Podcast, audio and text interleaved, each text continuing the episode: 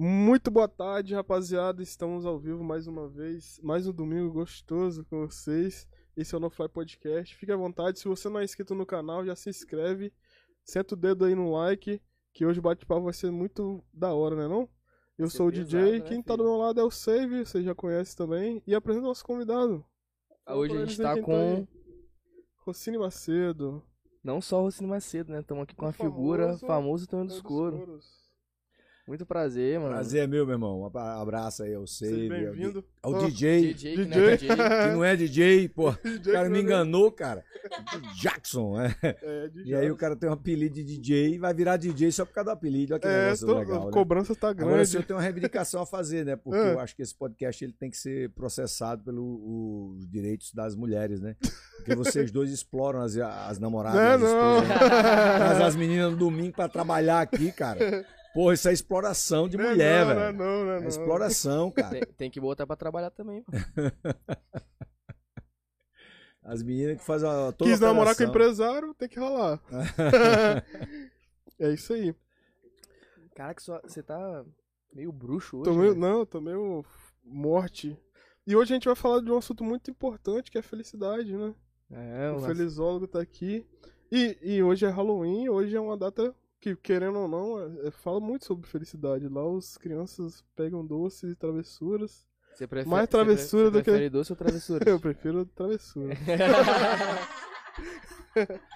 Rapaz, eu fico, eu fico imaginando se tivesse Halloween na minha infância, porque eu era um menino muito ruim, né? Eu inventava qualquer coisa pra sacanear os outros. E aí, se, É mesmo? eu morava no interior da Paraíba, não existia essa parada de Halloween, né? Mas se existisse, eu vi até um colega, um humorista lá, lá de São Paulo, fazendo isso, postando, esqueci o nome dele agora, mas um moleque bom pra caramba, que falou que eh, agora no Halloween eh, do ano passado, ele pegou e fez um. Pegou caldo quinó e cortou em pedacinho. Nossa. Botou numa, numa- um, um papelzinho de bala e deu às crianças pra. Aí Cara. filmou as crianças, com- as crianças Ai, é comendo caldo triste. quinó, cara. Que sacanagem. Eu vi também um cara fazendo, era o quê? O cara cortou, pegou um sabonete, cortou como se fosse queijo, não tem? E botou assim pros caras comer. Pô, é sacanagem, sabonete. Aham, você viu assim? Os caras são muito atentados, velho.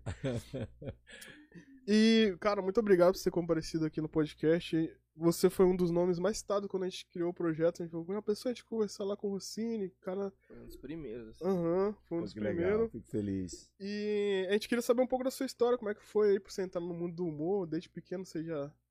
Ah, eu quero ser humorista. Como é não, que foi cara, essa- não, não foi assim, não. Eu, eu, não- eu nunca. Eu sempre fui muito sacana, sempre fui muito brincalhão, sempre fui muito. Não vou dizer que fui engraçado, né? Mas eu era assim, eu era o mais sacana da turma, né? Eu gostava mais de sacanear meus amigos e tal. Então, o mais zoador era eu. Mas é, eu foi a, a poesia de cordel que me trouxe pro humor. Eu, eu, eu não gostava de ler, não gostava de estudar até os 14 anos da minha, da minha vida.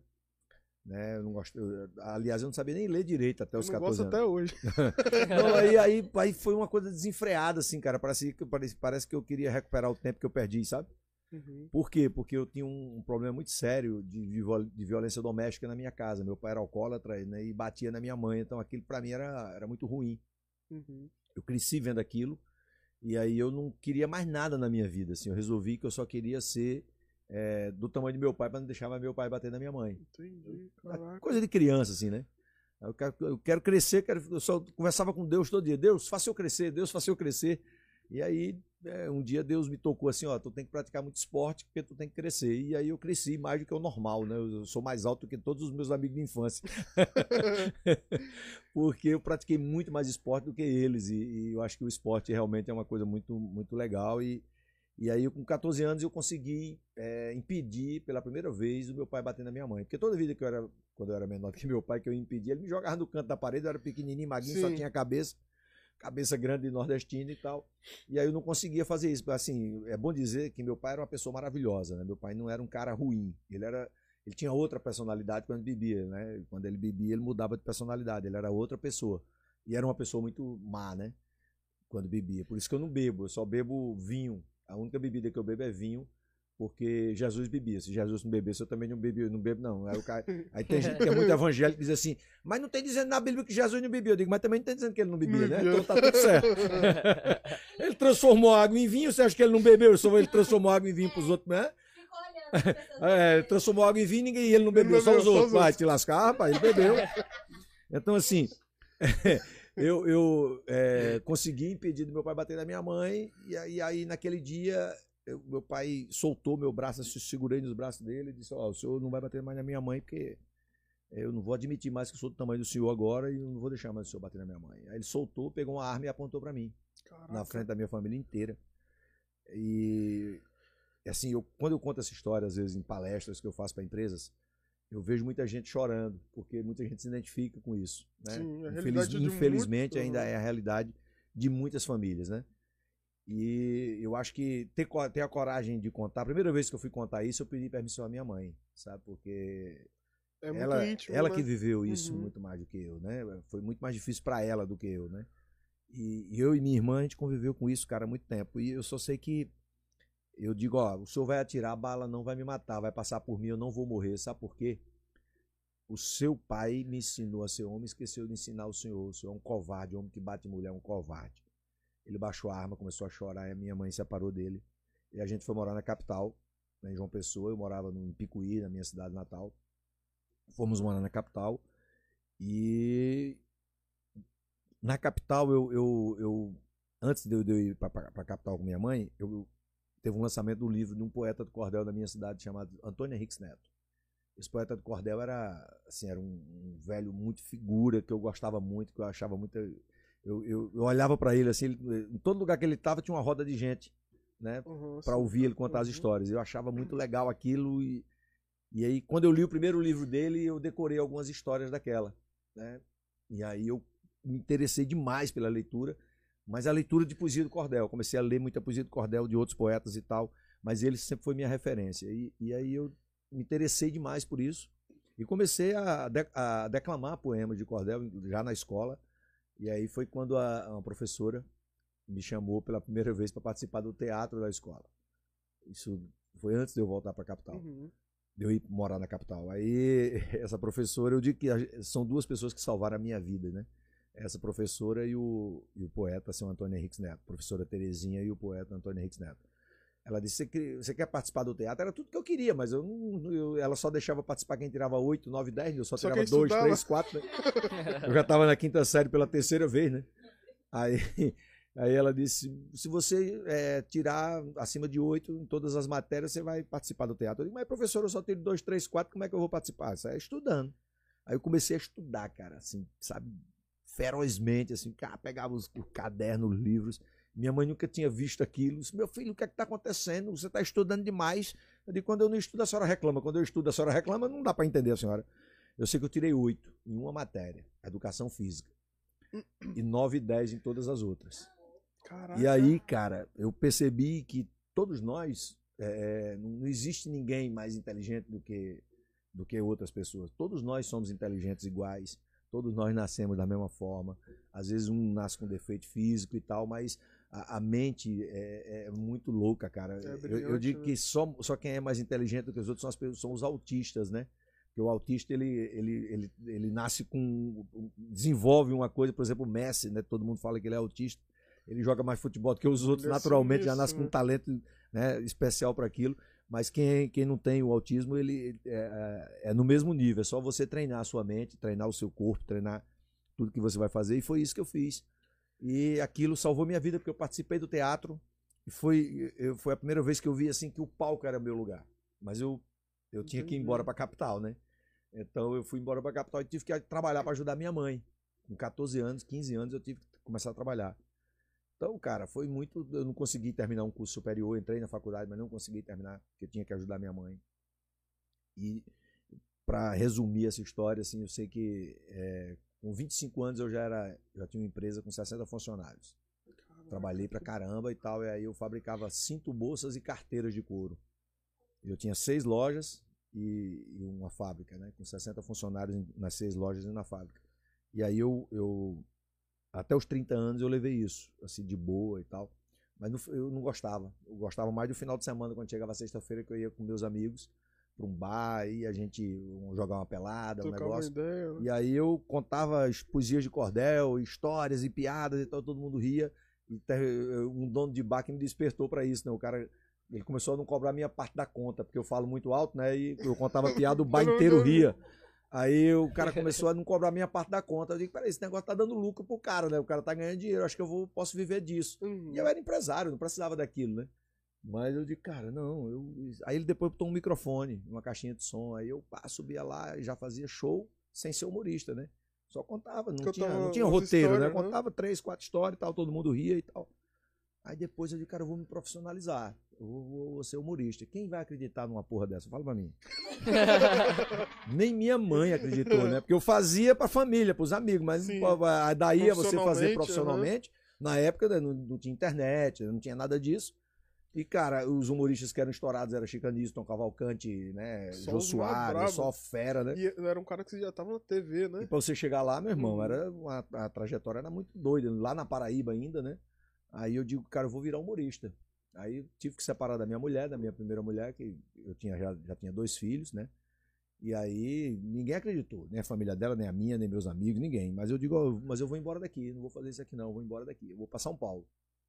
Aí um- eu tinha um tio que morava aqui no Espírito Santo, que ele era juiz aqui, esse cara tem história de vida assim, era meu ídolo também, porque ele, a história de vida dele era fenomenal. Ele, ele fugiu de casa com 16 anos do meu avô, por conta de violência, porque meu avô batia nele também. E aí ele foi embora pro. pro- assim, ele é tio da minha mãe e é da idade da minha mãe. Ele tem um mês de diferença da minha mãe. Ele ainda é Ah, meu eu tenho tio um tio segundo. também, eu tenho um tio também que é da minha idade. E aí ele foi, morou em São Paulo, na Praça da Sé, morou na rua e tal. E depois de quis voltar para o Nordeste, ficou no Rio, serviu o exército no Rio.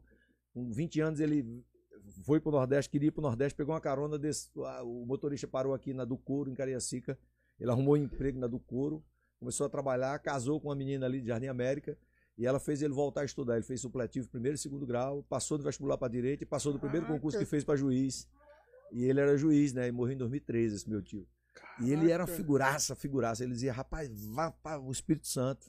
Aí eu digo, ô tio, vou nada, o Espírito Santo não é pequeno, eu quero ir para São Paulo, quero ficar perto da, da Globo ou pro Rio e tal, mas pro Espírito. Não, vai lá, pô. Você vai fazer. Lá você vai ser mais um. E no Espírito Santo você vai só vai.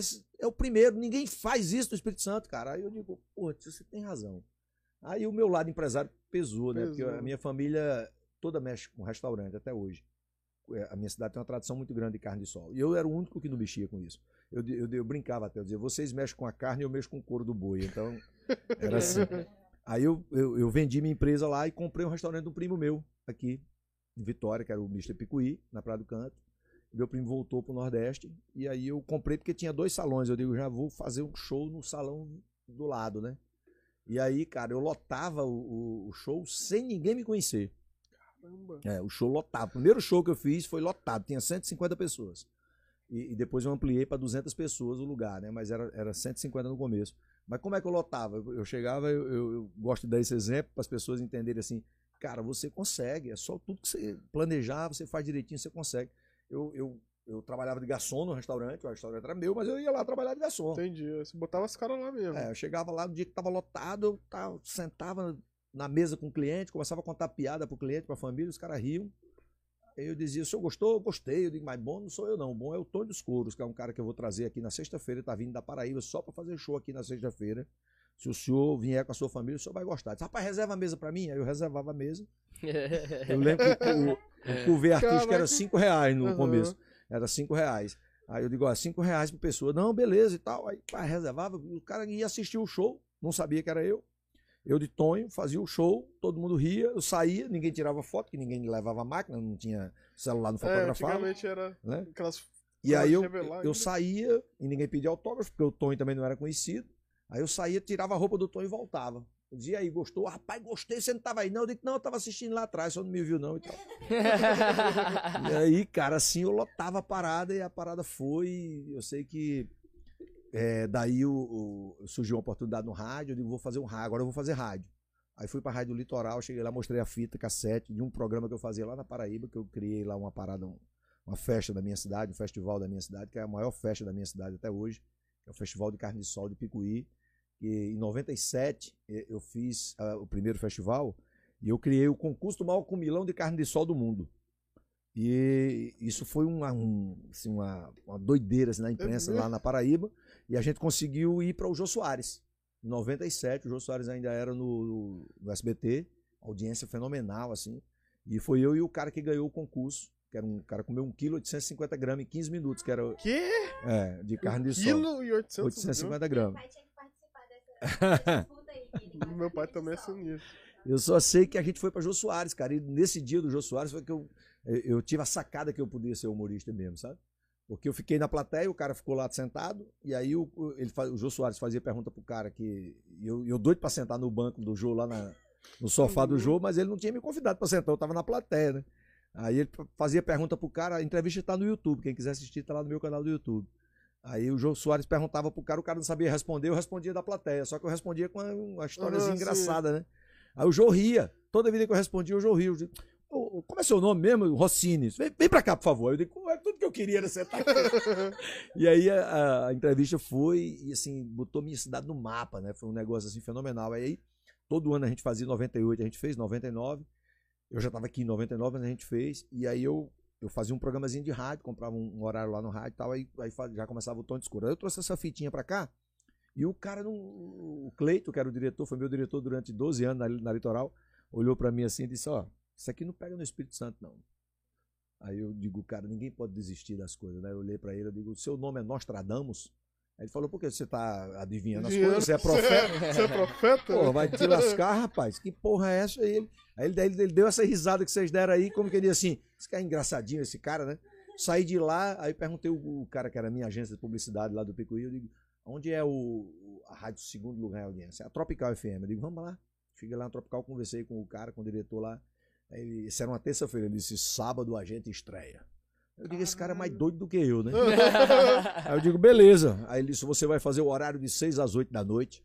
Dê o nome que você quiser, mas bote o nome da Tropical no nome do programa. O programa se chamava Clube do Forró Tropical. Aí eu tocava forró, eu tinha uns CDs que eu trazia lá da Paraíba, que não tocava ainda na, na rádios aqui. Aí eu tocava os forrós e ele disse, agora só não tem telefonista e nem tem prêmio. Você tem que trazer alguém para atender o telefone e prêmio você tem que arrumar para sortear. Aí eu trazia um garçom do restaurante para atender o telefone e o prêmio eu dava uma rapadura. O cara que ganhava, o cara que ganhava sair daqui de Vila Velha para ir lá em Vitória buscar Buscar uma a rapadura. rapadura, gastava 3 reais de passagem e a rapadura custava 50 centavos. Bicho, mas as pessoas gostam Eles de ganhar gostam, prêmio, gostam, né, né? velho? Então Não era importa o muito legal, prêmio. exato. E, e o mais doido era assim que, que, eh, quem participava no começo era bebo. Quem vai ouvir um programa no sábado de 6 às 8 da noite numa rádio? Bebo, né? Bem, O mas- cara tá num churrasco, bebo, ah, vou ouvir aquela desgraça, né?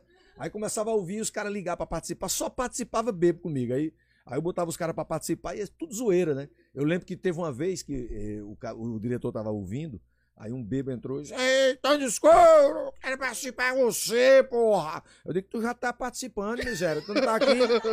Eu vou fazer uma pergunta pra tu, e se tu acertar, tu ganha a rapadura, beleza? Ele disse: Beleza, Tony, pode fazer. Isso tá gravado, eu tenho gravado essa história. Aí, aí ele olhou e disse: aí, faz a pergunta, eu digo, é o seguinte: o que é que começa com B, tem C no meio, termina com TA, e pra nós subir em riba tem que abrir as pernas. Você falou aquele palavrão mesmo, no ar, falou ao vivo, ah, encheu a boca Sério com todas as letras, velho. Nossa, Aí eu digo, desgraçado, é bicicleta, miserável. Tu quer que eu perda meu emprego, miserável? Eu comecei agora, tu já quer que eu seja demitido?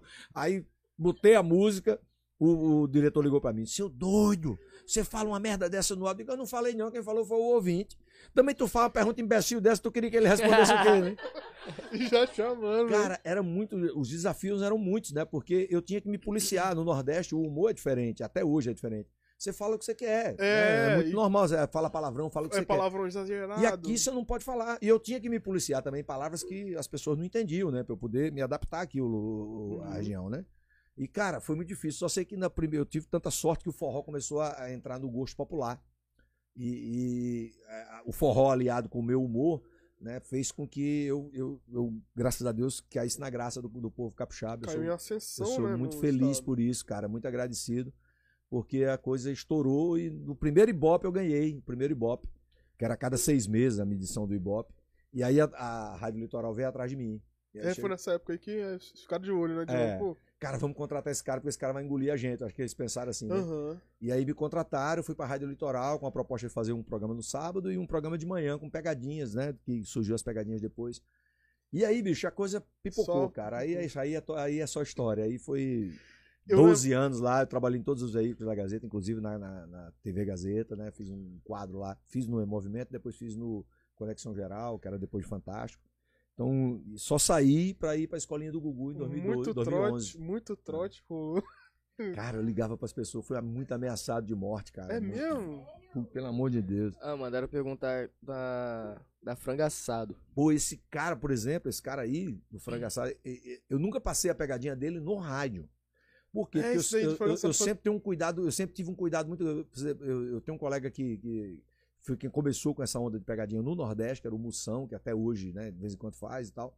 E, e quando o Moção faz. Porque já, a pegadinha já existia na, na, na Jovem Pan com o Boi na Linha, né? Os caras já faziam o Boi na Linha, Sim, lembra sim, disso? sim, eu lembro disso. E aí o Moção fei- pegou isso e começou a fazer lá no Nordeste, estourou. Aí eu digo, cara, eu vou fazer isso no- lá em Vitória antes que o Moção chegue lá, porque senão ele vai me engolir, né? É. Aí eu comecei a fazer aqui. E aí depois botaram até o Moção pra concorrer comigo aqui, mas aí aí não tinha mais graça. tinha mais ele graça, ele já- não- ele- Chegou ele- depois, né? Chegou depois. E aí, cara, eu sei que eu vendia isso pra 200 rádios no Brasil e eu tomava muito cuidado pra não botar quem não autorizasse. Então eu ligava pro Entendi. cara, sacaneava o cara, mas no final eu pedia autorização. Né? Eu sempre dizia, ó, foi fulano que mandou, aí o cara, ah, aquele é um filho da mãe. Eu digo, tô, mas a gente vai botar isso no ar. Pode botar? Pode. Então eu tinha tudo gravado, a autorização de todo mundo. Menos desse cara do funk de padaria, o que foi a mulher que morava de frente, essa pegadinha tá, tá no YouTube, no meu canal do Moleque. YouTube. é, É. Você já ouviu essa, essa do Não, frango essa assado? não, não Cara, pra mim é a melhor. Foi a melhor. Tem muitas pegadinhas boas, mas essa, Essa é a melhor. mesmo, assim. Eu peguei, cara, a mulher mandou dizendo que o cara, dono de padaria, lá em Serra Dourada, na Serra, e o cara morava em cima da padaria. E tinha um apelido de frango e ele não gostava. Aí eu liguei pro cara, disse, ó, meu irmão, é Jurley o nome dele, ainda me lembro porque eu, eu o conheci depois. Eu liguei, Jurlei, tudo bem? Ele, tudo bem, porque eu quero fazer o aniversário da minha filha, pai, eu queria comprar as coisas na sua padaria. Eu sei que você tem um preço bom e tal. Ele disse, "Eu tenho. Eu digo, você tem aí é, é, docinho? Tem. Tem salgadinho? Tem. Você tem um refrigerante? Tem. Você, você é, é, faz assim, porque minha mulher vai fazer um arroz, eu queria fazer um jantar pro povo, os meus amigos aqui, meus vizinhos. É, você faz frangos, faz na casa da sua mãe, seu filho da... Começou a esculhambar. Rapaz, ele, falava, ele fala o palavrão três, quatro vezes assim. Olha, você é corno, corno, corno e corno. Sua mãe é puta, puta, Puta, puta, e puta. Seu pai é ladrão, ladrão, ladrão. E ladrão. Rapaz, esculhambava a família inteira. Olha, eu vou comer sua mulher, sua mãe, sua filha. Eu vou comer o diabo. Ele fala, bicho, o cara é muito nervoso. Ele fala quatro minutos de palavrão, um atrás do outro. Ele, e, eu- e sem respirar, eu não conseguia falar, Falar, velho. Eu, conseguia- né? eu só ria, desligava o microfone e ria. E, cara, e o cara ria xingando. Eu digo, pô, esse cara é doido demais. Eu sei que a gente gravava aquilo e depois a gente editava pra botar no ar, porque tinha que botar os pi em cima dos É, palavrões e tal, né? Aí eu digo, cara, peraí, vamos. Aí no outro dia a gente ligou, o cara não atendeu mais. No outro dia também, o telefone não atendia, que era aquele telefone fixo ainda, né? Sim. E o cara não atendia. Eu digo, caramba, não é possível. Eu digo, cara. Aí liguei pra mulher que mandou. Porque a gente sim, sempre tem essa. Ah, porque as pessoas ligavam pra rádio e mandavam. Era o dia todo as telefonistas anotando, tinha um monte, né, de telefone. Nossa, eu a imagino. gente que ligava era e. A gente ligava assim pra 10, aí arrumava umas 4, 5 boas, né, pra poder botar no ar. Aí, cara, eu liguei pra mulher, a mulher disse, Tony, não ligue mais não, que no- na noite que você ligou, ele passou a noite acordado. Não dormiu, passou a noite na varanda andando pra lá e pra cá. No outro dia descobriu, a mulher dele teve que dizer que foi eu que mandei. Ele tirou, trocou o telefone da padaria, ele sabe que você ligou, ele disse que se você ligar de novo ele vai lhe matar. Aí eu digo, não, não quero morrer, não vou ligar mais, né? Aí não liguei mais não. Cara, uns três dias depois, meu telefone celular toca, porque eu, não tinha nem escritório naquela Uhum. época e tal, né? E aí o, as meninas ligavam pra rádio e elas davam o meu telefone pra contratar pra um show, alguma coisa, né? Aí eu atendia, aí o cara eu atendia, alô, o cara disse, quem tá falando? É o Tony dos Couro? Aí eu conheci a voz do cara. Aham. Rapaz, eu reconheci a voz, eu vi tanto que eu conhe- reconheci, né? Aham. E eu não Ixi, botei no ar, a pegadinha dele eu não botei no ar com medo justamente do cara me processar e ter algum problema. né? De É. né?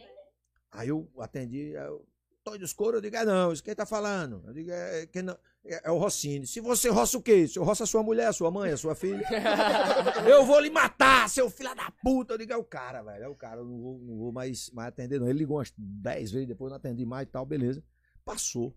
Teve um ano, cara, depois de muito tempo. Aí meu filho, quando eu já tava, tava pra sair da rádio, meu filho disse: Papai, bota essa porra dessa pegadinha na internet, é muito boa, cara.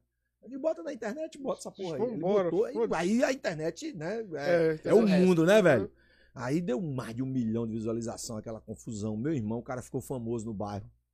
Aí eu ia passar, tava gravando um dia lá em, em, em Laranjeiras. Não, eh, minto, eu não tava gravando. Eu, ta- eu era candidato, foi a maior merda que eu fiz na minha vida, de me candidatar. E aí eu tava andando em Laranjeiras ali eh, pra falar com o povo e tal. E o povo dizia, eu, eu voto em você. Eu digo, vota, voto, deixa eu tirar um retrato com você. Eu tirava o retrato com o cara. Aí eu dizia, agora eu vou. E vai votar em mim mesmo, caso vou, se você me der 100 reais, eu voto em você. Eu digo, vai, se fiz seu voto no rabo, filho de uma égua. Vai te lascar, como é que você vai? É Já quer que você eh, entre na política ganhando, Já, é, já... comprando mandato? Eu digo, eu não vou não pra esse negócio. Aí o cara disse, ó, eu sou seu fã, moro em Serra Dourada, todo mundo sacaneia o cara da padaria lá que você zoou na internet e tal. E, bicho, vai lá hoje à noite. E coincidentemente tinha uma feira em Serra Dourada à noite, na sexta-feira, era uma sexta-feira, eu lembro muito bem disso. Que aí eu, eu ia andar na feira, tava programado pra eu andar lá na feira. E assim, eu parava, de Tonho, né, na rua, Sim. eu parava, os caras, né? ficava. Só que os caras do né? partido me sacanearam, me tiraram da televisão, aí eu andava na, na feira, o cara dizia, Tony, tu não é candidato não, né? tu tá só sacaneando os políticos, né? Eu não saí na televisão no horário É, eleitoral, então não tinha credibilidade da aham, campanha, né? Entendi. Mas eu ainda fui o mais votado da coligação. O povo capixaba é, é muito É doido. massa, isso massa. Né? Tive 17 mil votos naquela época, foi muito voto. Né? Só uma campanha de rua sem dar um real a ninguém, foi um negócio muito doido. E aí eu fui andar lá. Quando eu tô andando lá, cara, aí, quer dizer, eu fui chegando lá no bairro, aí aí procurando onde era a padaria do cara. E eu tava, meu filho dirigindo, eu do lado e tinha um carro com o pessoal que trabalhava com a gente no outro carro atrás. Aí parou na frente da padaria, não tinha nem nome a padaria assim. Aí tinha três caras sentados no banco na frente assim. Eu digo, ei, abri eu de Tonho, né? Abri isso. Aqui é a padaria do Jurley. Aí o cara levantou, o barbudão, mal encarado da porra. disse, Caralho, É aqui mesmo e a gente tem umas contas pra acertar. Nossa Aí meu filho disse, papai, não desça não. Eu digo, eu desço. Aí desci, desci e fui na direção do cara. Eu digo, só vou esperar a tapa, né? Pra eu baixar a minha cabeça. Aham. Rapaz, quando eu cheguei perto do cara, eu disse: Olha, seu filho de uma égua, você me sacaneou, mas eu gosto de você, sou seu fã, vou votar em você. E esses filhos de uma égua que estão aí dentro do carro, tudo morrendo de fome, pode trazer que eu vou dar de comida tudinho aqui. Você não vai pagar, não. Eu digo, agora me diga uma coisa: é, o pessoal só come se for coxinha de frango. Vá comer na casa da sua mãe, rapaz. Eu sei que a padaria encheu de gente, rapaz, e o cara é uma figura, É figura. mesmo? Eu fiz até depois uma matéria pro meu programa da TV com o cara, depois foi muito legal. Ele disse: Tá vendo? Fiquei seu amigo, você fez uma propaganda pra mim de graça. eu digo, aí, que legal. O cara, o cara, no início, ele ficava puto, mas depois ele viu que não adiantava eu ficar puto. Aí ele levou de boa e ficou e virou meu amigo. Toda vez que eu vou lá em Serra Dourada fazer alguma coisa, eu vou lá visitar ele, meu Caraca, amigo que Jurley. Chamo, aí é que eu sacaneio. Agora é que eu sacaneio. Já mesmo. era, virou amigo, hein? Agora é que eu sacaneio mesmo. Figuraça, cara. E, e essa questão aí da política aí pra você foi muito ruim mesmo? Foi Cara, política não é, não é de Deus, não, velho. Aquilo é um troço, é- não é pra. não, de, de verdade, eu acho que. é, eu sempre digo assim, que todo lugar tem gente ruim. Todo Sim. canto que você vai, né? Até na igreja, quando você chega, você olha, tem um irmão lá que não presta e tal. Todo lugar tem gente ruim.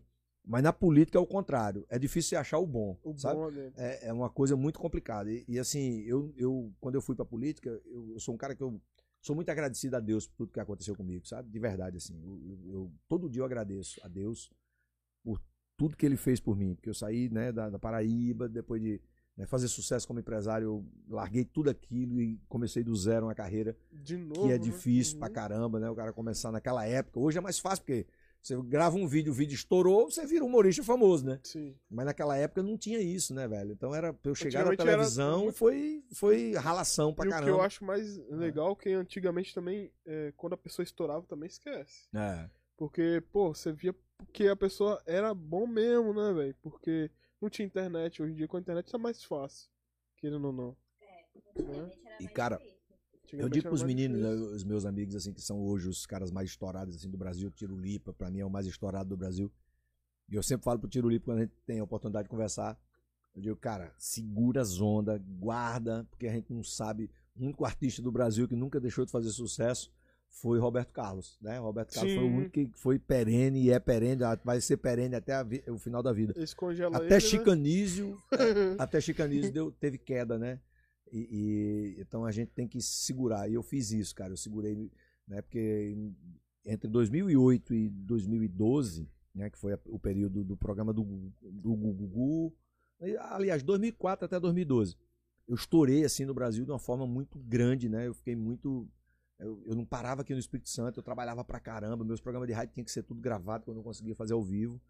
E eu, eu viajava muito, eu lotava ginásio, cara, no Acre. Você sabe o que é o cara lotar um ginásio no Acre, Tá velho? louco. Era uma, uma loideira, assim, um negócio fenomenal. O que Tiro Lipa faz hoje, o que o Whindersson Nunes faz, Faz hoje hoje.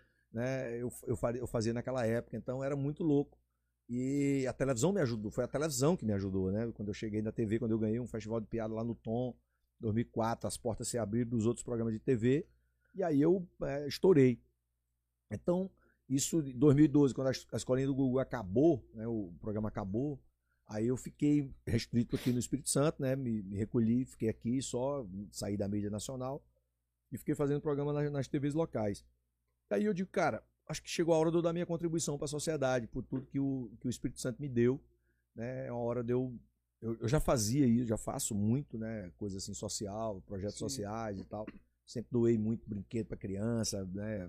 É, cesta básica. Agora na pandemia, por exemplo, aí eu me juntei com o Rogério Salume da, Salume da Wine, a gente doou mais de 153 mil cestas básicas e 53 mil kits, mais de Caramba, 10 nossa. respiradores para hospitais. A gente fez um. eh, Participamos de um programa chamado União ES, que se tornou eh, União e as siglas dos estados em 23 estados do Brasil. Caraca. E, mas foi fundado em São Paulo e aqui foi o segundo a ser fundado no Espírito Santo.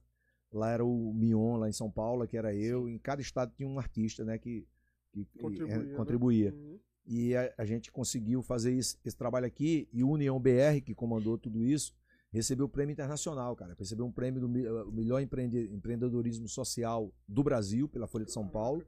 E um, o melhor empreendedorismo mundial, cara. Por uma entidade lá, do- lá da Inglaterra, assim. Um- ganhamos prêmios, porque era uma coisa muito assim, sem pretensão nenhuma, sabe? Ninguém queria ser político, ninguém queria ser nada. Era só empresários, artistas, pessoas da sociedade que queriam ajudar. E a Sem gente ganhar fez algo isso. em é, troca, né? a gente fez isso e, e a rede social é muito doida, né? Aí eu pegava, eu, eu- quando eu ia entregar as cestas no meu caminhão, o Rogério mandava os caminhões da Wine e tal, a gente ia, eu ia dirigindo o meu próprio caminhão para entregar. Aí eu fazia, os- eu fazia os stories e postava lá, às vezes, no feed e tal, do meu Instagram. Aí, aí tinha uns. As pessoas que não tem o que fazer, né?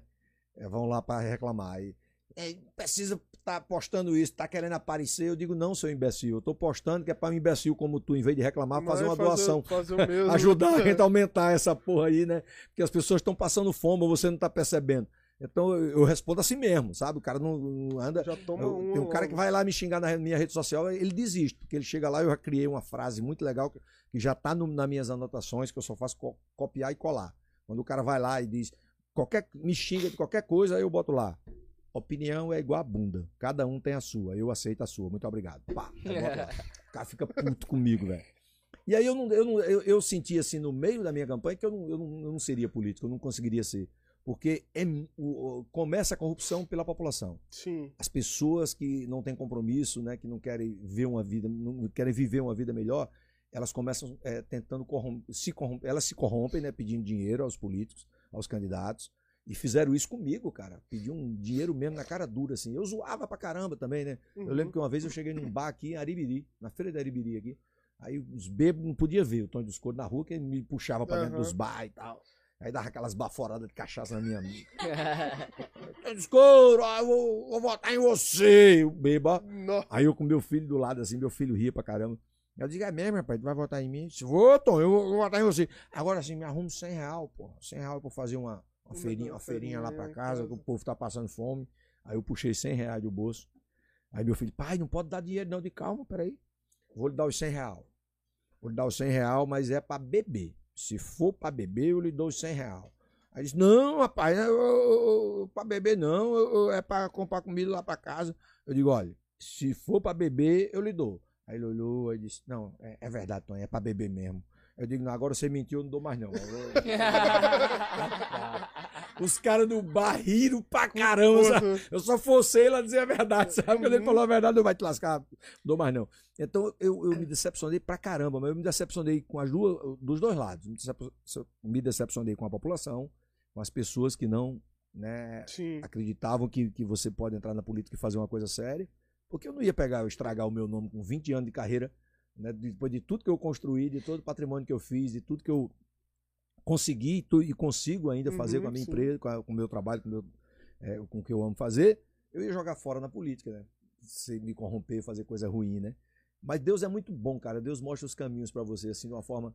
E me decepcionei com os caras que vivem da política, que também são os piores, né? Porque eles estão Nossa. ali porque é a profissão deles, é diferente da minha, da de vocês aqui. A gente vive da nossa profissão, mas eles vivem daquilo. Então, se vai entrar um cara estranho, como eu é, potencialmente podia ter entrado, né, para concorrer com eles, esse, esse cara não vai entrar no mesmo esquema da gente É, e vai ocupar uma cadeira aqui. Tira esse cara. Aí eles fazem de tudo para queimar. E o que eles fizeram, a única arma que eles tinham era me tirar da, da- Da do horário TV, né? eleitoral. E vocês vão lembrar, essa campanha foi em 2014. é, o candidato que estava na minha coligação, eu não, não sabia, depois foi que quando faz as coligações é que você sabe, Uhum. era o cara dono da Telex Free, Hum, tal de Carlos Costa, né? caraca. Ele era candidato e aí ele pegou, comprou o dono do partido para me tirar, porque fizeram uma pesquisa e, e disseram que a minha coligação fazia um deputado federal e que eu era o mais votado da, da coligação. O Tony Escuro era o mais votado. Aí ele, Caralho. ele, e, e ele queria que fosse ele que era para se livrar da cadeia, né? Aí ele foi e comprou o dono do partido para me tirar da parada. Aí o dono do partido me tirou do horário eleitoral. Eu não, não saí do horário eleitoral. Aí o meu advogado, inclusive, eu- eu- antes de começar, eu falei aqui com. Tava Uhum, ligando pro cara, era meu advogado, que é meu amigo do doutor Caju, doutor Carlos Magalhães, eu liguei pra ele e disse, rapaz, vamos, vamos lá na. Fomos no TRE, conversamos com, com o juiz lá e tal. O cara disse, ó, infelizmente não pode, porque quem manda é o partido. Então eu não saía do horário eleitoral. e aí minha, Caraca, minha campanha na época não tinha não podia fazer pela, pela internet. Então não tinha como. Eu andava na rua, e quem acreditava em mim, votava em, votava em mim. Quem não acreditava que eu era candidato, não votava. E aí eu me lasquei. Porque se tivesse saído na televisão, talvez eu tivesse sido eleito. E eu só sei que o cara gastou 4 milhões na época na campanha dele. Ele teve 11 mil votos, eu tive 17. Eu ainda fui mais votado, mas não fez ninguém porque os outros não tiveram voto. Então não- não- a, junção de votos não dava para fazer ninguém. Não fez nenhum, né? Então a, a política é desse jeito, cara. É um troço muito ruim. Eu fico triste, né? E ficaria triste também se eu tivesse dado um estouro de voto e tivesse levado ele Junto. junto, Aí entendeu? ferrou. Como o Tiririca fez lá em, em São Paulo, né? Levou quatro, um cara com dois mil votos, era tudo vagabundo, tudo sem vergonha e tal. Tiririca ficava. Porque o Tiririca também não é, não é gente que se pode confiar. Mas, assim, ele, ele, ele levou as pessoas, ficava quietinho, ah, eu não gosto da política, não sei o quê, mas ele recebia dinheiro para estar ali, né? Então, eu, a minha intenção era, era fazer, eh, melhorar a vida das pessoas, sabe? Mas aí Deus me mostrou por outro, outro, outro ângulo, assim, não, meu filho, com a tua profissão, com o teu nome, com o teu prestígio, tu pode fazer isso sem estar na política. E aí eu esqueci, Ah, risquei, para o bem, né? risquei totalmente o tal de política da minha vida. Agora já ligaram uns 200 para mim aí, querem que eu- Querendo, que eu né? seja candidato. Eu digo, rapaz, nem se tu me der a tua mulher, a tua mãe, a tua filha, se tu me der a tua... Eu não sou candidato não, não quero não, velho. Tô fora. E você tem ainda a, a- a fábrica lá de. de Não, bolsa? a fábrica eu, eu, eu, eu paguei a todos os funcionários, né, as rescisões e tal. E uma família que terceirizava para mim, eu dei todas as máquinas da fábrica para essa família. Essa família até hoje vive, Vive vive do negócio. A minha fábrica era muito moderna, assim, era, era bem bacana, mas não tem valor nenhum essa indústria. Quando você monta uma indústria que depois que você usa aquela, aquele maquinário durante 5, 10 anos, você vai vender, os caras querem dar micharia. Eu digo, ah, é Micharia, melhor então- eu então dar é. para esses caras aqui que me Uhum. ajudaram pra caramba, né? E aí eu dei pros caras, e os caras. Exato. Aí não. Eu, só- eu vendi as lojas e tal, mas a, a fábrica não. Aí, Rossini, nessa fase aí da TV que você tava lá no Google lá, você ficou muito tempo? Ficou com um- uns dois anos? Cara, eu- é assim, trabalhando com o Gugu direto foram três anos, né? Dois anos e meio, três anos, que era. Foi com a Por a escolinha, em né? 2011. Aham. E essa escolinha estourou também, né? A escolinha era lembro, primeiro lugar em audiência no Uhum. domingo, né, cara? Era todo domingo, assim. E, o mais legal de tudo era que eu, eu trabalhava com meus ídolos, né? Sim, Eram os caras que- fera, né? Os caras que eu conheci, já conheci em alguns programas da TV que eu tinha ido, no Tom Cavalcante, que eu, eu, eu trabalhei com o Tom em seis anos, eu não era contratado da Record, mas eu recebia cachê pra ir lá cada 15 dias gravar e tal. Então eu conheci muita gente. Quando eu ganhei o Festival de Piada, o, o Eliezer Mota, o Seu Batista e o Salim Mushiba estavam no júri, cara. Né? E aí depois eu fui trabalhar com os caras, olha só, isso foi em 2004. Em 2011 eu fui trabalhar com os caras, né? virei amigo dos caras. Eliezer Mota e, e o- e o Salim Mushiba vieram pro meu casamento aqui, em 2011. Nossa, que legal. Eu, meu segundo casamento, eu casei, a gente já estava junto há uns 10 anos, minha mulher resolveu casar, em 2011. E aí eles vieram. O meu casamento, Paulo Cintura veio também. Então a gente fez uma festa muito grande aqui, no, no Espírito Santo, por conta disso. Mas assim, é, eu sou muito feliz assim, em poder ter oportunidade de trabalhar com meus ídolos, com as mulheres mais bonitas do Brasil da época, né? Que era capas de Playboy, a Cacau, a Dona Fifi, a Sheila Carvalho, a Mary Alexandre. Só Era top. assim, e viraram todas minhas amigas, porque a zoação era. Bicho, você não, Não, imagina a zoação. camarim, a gastação que rolava, né? Eu fui, na, eu fui no lançamento da Playboy do Cacau, cara. Eu era colecionador de Playboy, de repente eu tava no lançamento de uma Playboy, velho. E eu tive que mentir pra minha mulher pra ficar no lançamento. Porque qual é a mulher que vai deixar você estar em São É. Paulo e ela vai deixar vo- você ir sozinho no lançamento de uma Playboy? Aí eu. Não, eu vou contar, essa história é boa. Eu tô lá em São Paulo, aí Cacau, e Cacau tinha, já tinha convidado a gente, mas assim, eu, eu digo, não, minha mulher não vai deixar, eu não vou nem me Vou tocar, fazer, não vou, né? né? Aí beleza. Tô lá em São Paulo, aí Cacau, olha, o lançamento é amanhã, você vai ficar pra ir, né? A gente tinha gravado. Aí eu digo, não, Cacau, não, você tem que ir, Rossini, pô. Pô, a gente foi no seu show, fui fazer um show em São Paulo, foi todo mundo lá no meu show e tal. Aí eu digo, cara, tá bom, Cacau, vou dar um jeito aqui. Aí peguei, liguei pra minha mulher. Eu digo, Deus, Deus há de me perdoar, mas vou ter que mentir. Aí liguei pra ela, ela atendeu. Diga, meu amor. Eu digo, olha, amor, é o seguinte, o, o bispo é de Macedo, ele pediu pra uma reunião amanhã com todos nós da escolinha para renovação do contrato. Eu, eu vou ter que ficar, eu não posso ir não, né? É o bispo, né? O dono da É. TV, né? E tal. Ainda botou o nome do Botei o bispo nome do no bispo no negócio. O bispo sonhar com isso, ele, ele me excomunga, né? Aí, Ô, velho, que bicho desgraçado. aí ela disse: Não, meu amor, sendo assim, pode ficar. Eu fiquei em São Paulo, velho. Rapaz, quando eu cheguei lá naquele negócio, parecia um paraíso. Foi eu, Pedro Manso, né? Me lembro que tava eu, Pedro Manso e a, Nossa. e a Sheila, a Sheila Carvalho. E aí, cara, eu do lado da Sheila, a Sheila ria comigo pra caramba, porque eu zoava muito. Hein? Eu lembro que é, eu- eu- no meu show eu contava uma história que, que elas viram lá, eu- no show que eu fui fazer lá em São Paulo da época, nesse show da época. Era uma história da, da Larissa Riquelme, era uma capa de Playboy, uma paraguaia, depois da Copa de 2010. Lançaram, a Playboy lançou uma, uma, Play- uma Playboy com uma foto em 3D. Não sei se você ouviu falar não, nisso. Não, não, não. E aí meu filho chegou em casa com a- essa Playboy da Larissa Riquelme, que era essa paraguaia. Aí disse, papai, olha aí, a foto em 3D. Eu digo, aí abri a foto era normal. Eu digo, não, meu filho, isso aqui é uma foto normal. Ele disse, não, papai, bote o óculos. Vinha um óculos na revista, eu óculos. botava o óculos. Rapaz, o chibio da mulher foi. Entrou. Eu entrei dentro do chibio da mulher. Aí eu digo, rapaz, eu nunca vi um troço desse. Aí eu zoava, eu fazia essa piada no show, né? Então todo mundo ria. Cara, e aí a Sheila lembrou da, da piada, Cacau. E aí eu tava lá na fila, eu lembro que a Monique Evas, e e eu, aí eu, eu também zoava, né? A Monique Evas veio na direção da Sheila pra falar com a Sheila. A gente tava na fila, assim, pra autografar a revista. Cara, quando a Monique Evas, ela na época, na época que ela tava em depressão, então ela tava feia. A Monique Evas foi é, musa, né?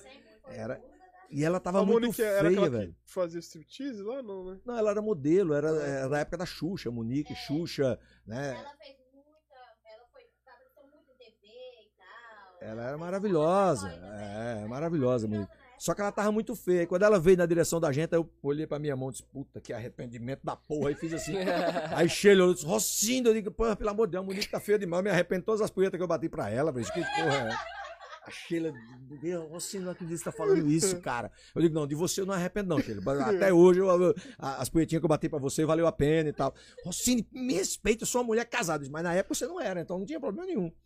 E, cara, quando chegou na- na- do lado da Cacau, aí a Cacau disse, você ficou zoando naquele negócio da Playboy da, da- da Larissa Riquelme, que era de 3D, não sei o que, você viu a minha Playboy? É mais moderna do que a dela. Eu digo, por quê? Em 3D também? Eu disse, não. Esfrega a mão na minha bunda. Aí eu fui da direção dela pra esfregar a mão na bunda dela. Na revista, seu porra. Aí eu fui, esfreguei assim, ela disse, cheire. Aí eu cheirei, tinha cheiro de quê? De chocolate, porra. Cacau, cheiro de chocolate.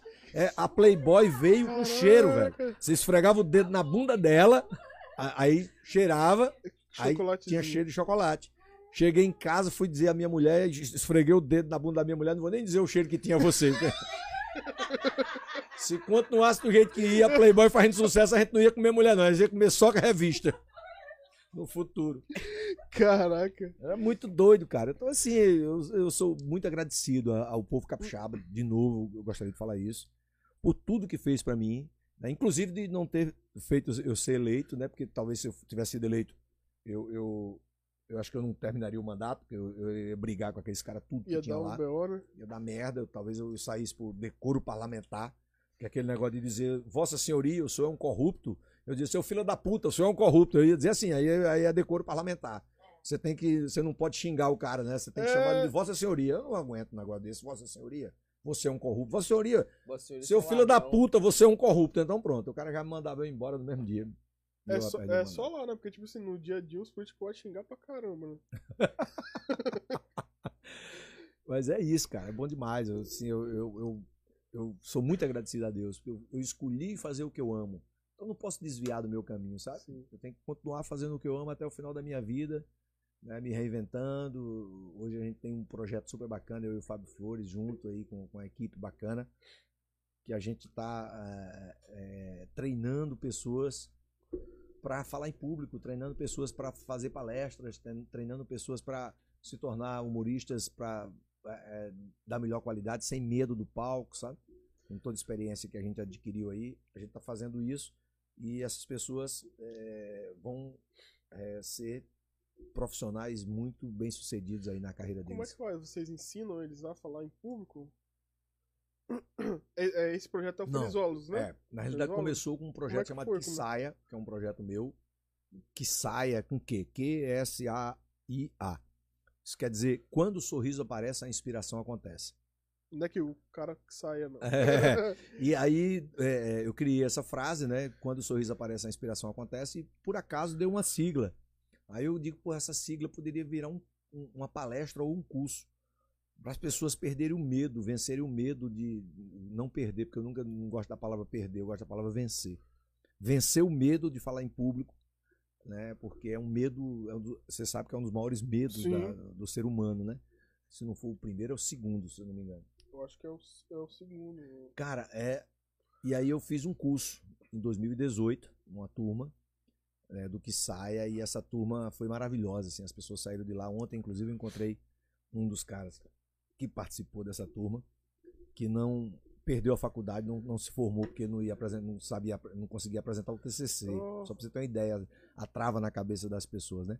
E o curso é pra destravar mesmo, assim, pro cara, são três dias de imersão, e eu lá no meu estúdio, e esse cara é, é um dos donos da Coroa, tá? Refrigerantes Coroa. E ontem ele, ele, eu fui num barzinho que era aniversário do meu filho, e eu, era no bar dele. Ele abriu um bar lá na Praia do Canto, e, e era no bar dele. E, por coincidência, ele me contou ontem que ele tá, agora tá fazendo vídeo pro bar, tá fazendo um monte de coisa. E caramba, que bom, né, cara? É Que você não conseguiu né? falar e já tá fazendo isso. Então, muitos, muitos palestrantes, médicos, pessoas que não tinham essa, que tinha essa trava, passaram por a gente lá. Né? O Fábio faz uma palestra, eu faço o curso inteiro e o Fá- o Fábio faz uma palestra no curso. A gente não ensina as pessoas a falar, porque falar todo mundo fala, só, só não fala quem é mudo, né? Uhum. Mas todo mundo fala. A gente é, mostra para as pessoas que elas têm que falar com a verdade delas. Não adianta ela- ela- elas quererem falar igual a Leandro Carnal, né? Sim. É, igual a, Filósofo, Cortella. uhum. Não, ela vai falar do jeito dela. Né? Se as pessoas que vão ouvir ela vão gostar ou não, é uma outra coisa. Né? Só que ela vai falar do assunto que ela entende. Também não adianta ela falar de um assunto que ela não entende. Né?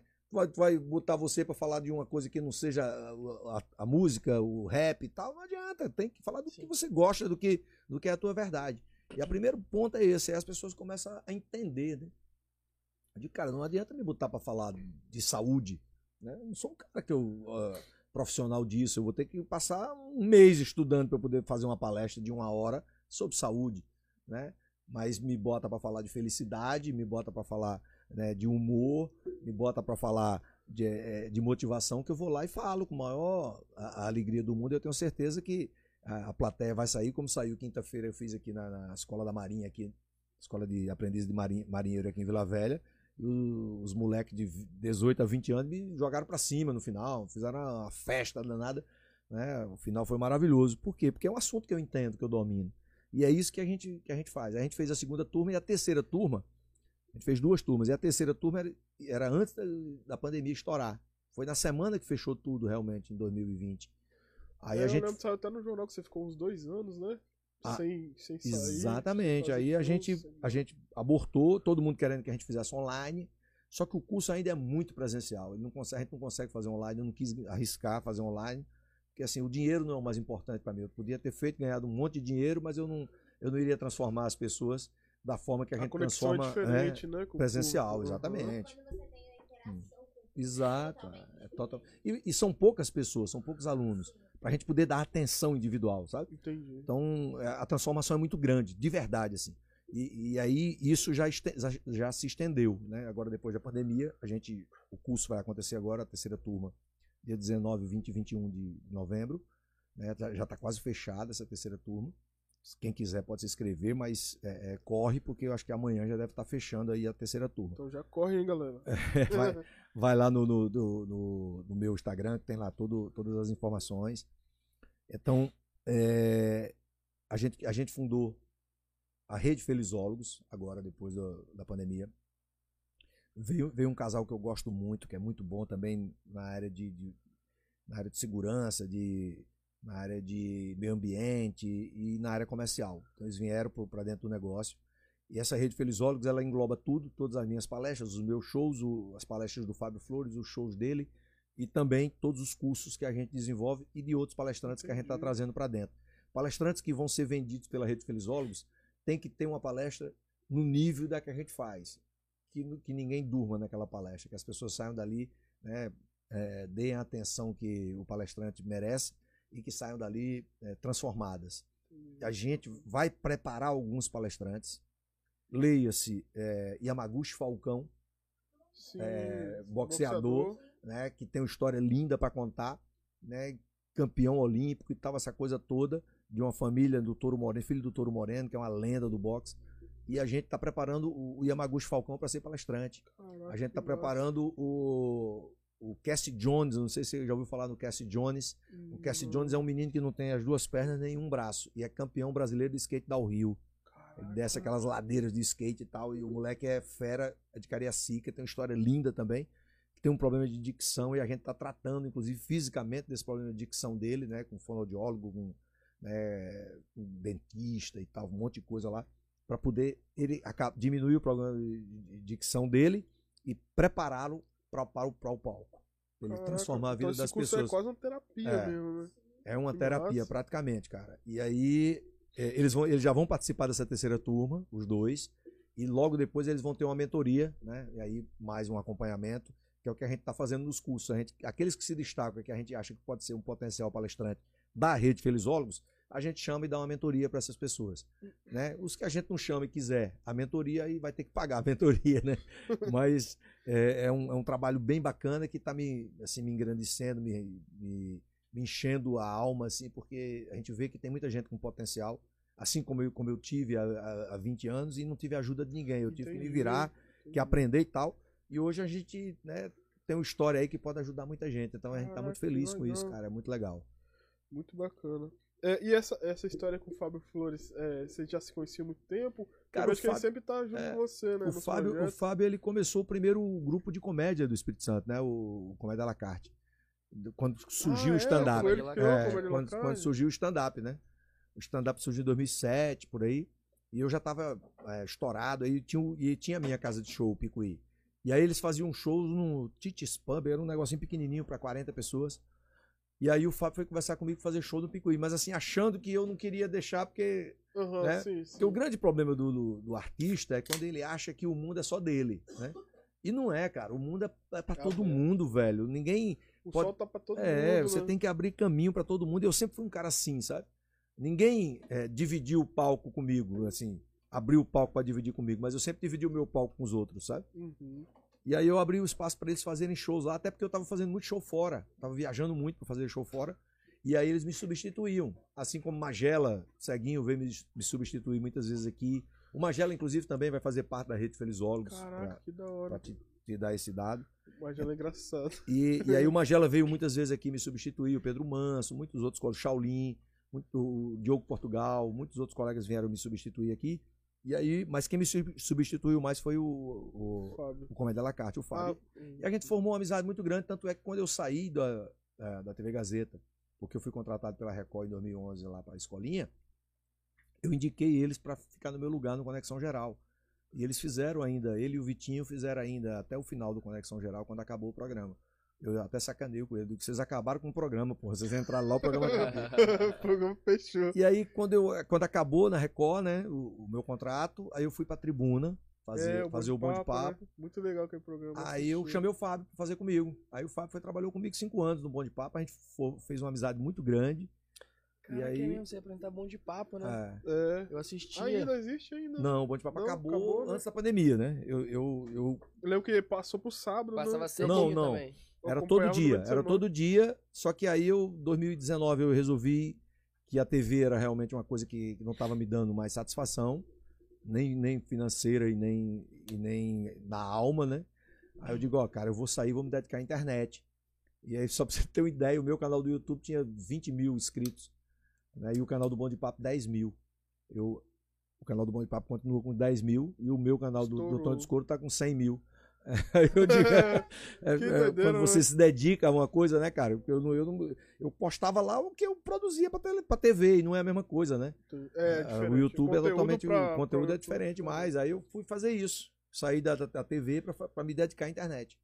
E graças a Deus deu muito certo, eu tô muito feliz aí. A gente tá- também tá fazendo o podcast Felizólogos lá, que a gente fala de, de, de felicidade, né? Todo, toda semana, com uma pessoa né, que. De qualquer profissão, mas que a gente, essa a gente tem que né? tirar a felicidade daquela profissão. Como é que ela é feliz naquela profissão? Porque a nossa finalidade como palestrante, tanto minha como o Fábio, é, é mostrar para as pessoas que trabalham nas empresas, principalmente, que se elas são infelizes ali, elas não têm que estar reclamando do salário, elas não têm que estar reclamando porque trabalham muito ou pouco, elas têm que estar ali felizes. Se elas não estiverem felizes, elas saiam, vão abrir um churrasquinho, vão abrir qualquer coisa Viu? é, vá, vá, vá ser cantor, vá ser humorista, vá ser palestrante, vá ser qualquer coisa. Vá ser gari, mas contanto que você seja feliz. Eu Porque muito a gente, nisso, a cê é gente não veio pra essa vida. A gente só, tem, tem gente que acredita na, na reencarnação. Eu acredito. Sim, De verdade, eu, também, acredito que eu possa existir a reencarnação. E se não existir? Se tu morrer, se Já eu morrer era. e não tiver, aí você diz, porra, por que que eu deixei de fazer as coisas nessa vida, né? Passei por essa vida, não fiz o que eu quis fazer, não arrisquei, assim como eu arrisquei ser humorista, entendeu? Uhum. Então a gente tem essa finalidade. A gente faz nas empresas. Eu digo que o maior índice de demissão daquela empresa é o dia que eu vou fazer uma palestra. Eu digo, olha, vai ser hoje é o dia do maior índice de demissão aqui. Mas não é que a empresa vai demitir vocês, não. É que vocês Você vão vai pedir demissão. Demitir a empresa. Porque se você não é feliz, irmão, vai fazer o que você quer. Vai fazer o que você ama. Você não é o fodão? Porque o cara diz, eu sou o fodão. Ah, tu é o fodão? Então tu pede demissão. Faz Eu tô como eu fiz. reconhecido aqui. É, larga tudo e vai Vai- fazer o que tu quer. Tu vai ser feliz. Tu pode até não ser mais rico, né? Mas tu vai ser feliz. Tu pode até ganhar menos, mas tu vai ser feliz. Porque o dinheiro não é o mais importante. O dinheiro é a consequência do teu trabalho. Verdade. Então os caras, cara, é, as pessoas elas ficam. Elas prestam atenção, esse cara, esse cara tá falando pra mim isso aí, sabe? Pra gente ter essa tacada assim, de dar uma Sim, tacada E certa. é e- uma verdade, né, É. cara? Não é mentira. Ainda mais, por exemplo, quanto, mais você trabalha numa coisa que você ama, o dinheiro vai vir com certeza. Pode demorar quatro anos, uns cinco anos, mas vai vir. Você Pode você tá feliz aqui. né? Não, Tá doido? É. É, tinha que vender coxinha. Rapaziada, só aproveitando aqui então, a galerinha que tá aí online no chat, Audiência quiser mandar pergunta, pode mandar pergunta que, que o homem vai estar respondendo, tá? O pessoal tá em peso aí falando. Manda as mais cabulosas. E aproveitando também a audiência, muito obrigado. Se você não é inscrito no canal, se inscreve agora, já deixa aquele like. E vamos falar um pouco dos nossos patrocinadores, né? Claudio Vaporvix, sempre deixando forte aí no Core Juice. É, É, Vape. Tudo relacionado a Vapor, fica à vontade, vai tava na no, página dos caras. sorteio. Tá, no Tá rolando tá sorteio também lá na página do, da, da Cloud. Né? É, um, é o Dragon? Tá rolando um Dragon lá. Vai sair Vai mês lá. que vem agora. Então vai lá e já participa. Enxame recorde de mais de 400 alunos formados, 7 DJ, masterização, produção musical. Se você quiser fazer funk, eletro, tudo que você quiser. Caraca, eu tô feio. Você tá bonitão, mano. Você tá doido. E é isso. se- a- aqui no card do, do vídeo tem todos os links aí pra você conhecer nossos patrocinadores. Vai lá e conheça. E mês que vem vai ter mais patrocinadores aí, então fique esperto. Ah tá, tem. A gente esqueceu de passar O quê? o, o clube agora do No Fly, né? Que o No Fly agora Não, vai, lançar, vai lançar o clube. É, a gente vai lançar o clube do No Fly lá. A partir de qualquer valor você pode é, contribuir, lá, contribuir lá com o canal. Você já vai estar participando do clube. Porém, se você contribuir com 5 reais ou mais, você já vai estar participando de ofertas exclusivas, sorteios, é, participação de eventos, vir aqui ao vivo assistir um episódio com a gente. Mas Roupa, aí mês que vem a gente vai boné, colocar. Mês que vem. Mês que Roupa, vem. boné, ingresso, Roupa, boné, ingresso, assistir o vídeo. curso. Tudo que tiver é, descontos com nossos patrocinadores, a gente vai conseguir também pra galera. Então, é participando do Clube da NoFly, você tem muitas chances de conseguir várias coisas exclusivas. Isso você só consegue aqui no podcast mais brabo do Espírito Santo, Tá certo? gostando do bate-papo, tá gostosinho, já fez aquela pipoquinha, já deixou aquele like. Então vambora que já saiu uma pergunta aqui, pode perguntar? pergunta? Pode mandar aí. Durante a pandemia, quanto tempo você ficou sem se apresentar? Cara, um ano e. Um ano e sete meses. Thiago né? Rocha perguntou. É, foi quase dois é, anos, quase dois jornal anos. lá. Mas Eu o falei, pior não caraca. foi isso, né, cara? O pior foi que eu peguei a Covid e passei cinco dias na UTI, né? Sério mesmo? Passei oito dias no hospital, velho. Oito dias no hospital e cinco dias na UTI. Porque eu saí muito pra fazer. Eu, eu- eu não trabalhei com show, né? A gente não fez show, né? Não podia ter aglomeração. Mas eu fiz muita live, né? O Tiro Lipa fez uma live lá com, com o Wesley Safadão. E deu muito Sim, certo e tal. Aí o alemão, dele. o alemão do forró ligou pra mim, porra, vamos fazer aqui junto, tá? O alemão é meu amigo. Aí eu fui fazer com o alemão, a gente fez umas três lives juntos. E foi bacana pra caramba, era um sucesso, que negócio muito foda, assim, muito Ah, legal. posso dar na TV Gazeta essa live? Não, a da, Não. da Gazeta eu não fiz com o alemão. é, fiz uma, as outras só, da, só do YouTube. E aí, cara, foi um sucesso, assim, o negócio. E aí eu fiz a minha live, pessoal. Aí o Fábio participou, inclusive, dessa live. Que também foi bacana, a gente arrecadou não sei quantas toneladas É, de que teve- alimento. Foi um negócio muito- legal. A gente doou muito alimento, a gente fez um, um bem, assim, e a gente também ganhava uma grana, né? Porque entrava patrocinadores e tal. Eu sei que aí eu, no, no meio dessas lives aí, cara, eu, nessas saídas, eu peguei a Covid. E a minha família, minha mulher pegou, meu filho mais velho, que é diabético, também pegou. Eu fiquei preocupado com ele, Caraca. né? E o outro mais novo não estava em casa, não pegou, se salvou. Mas o meu filho mais velho, minha mulher não teve nada e eu comecei uma semana depois, eu comecei a passar mal, a Muito faltar, mal faltar mesmo. respiração e tal, tossi Caraca. muito.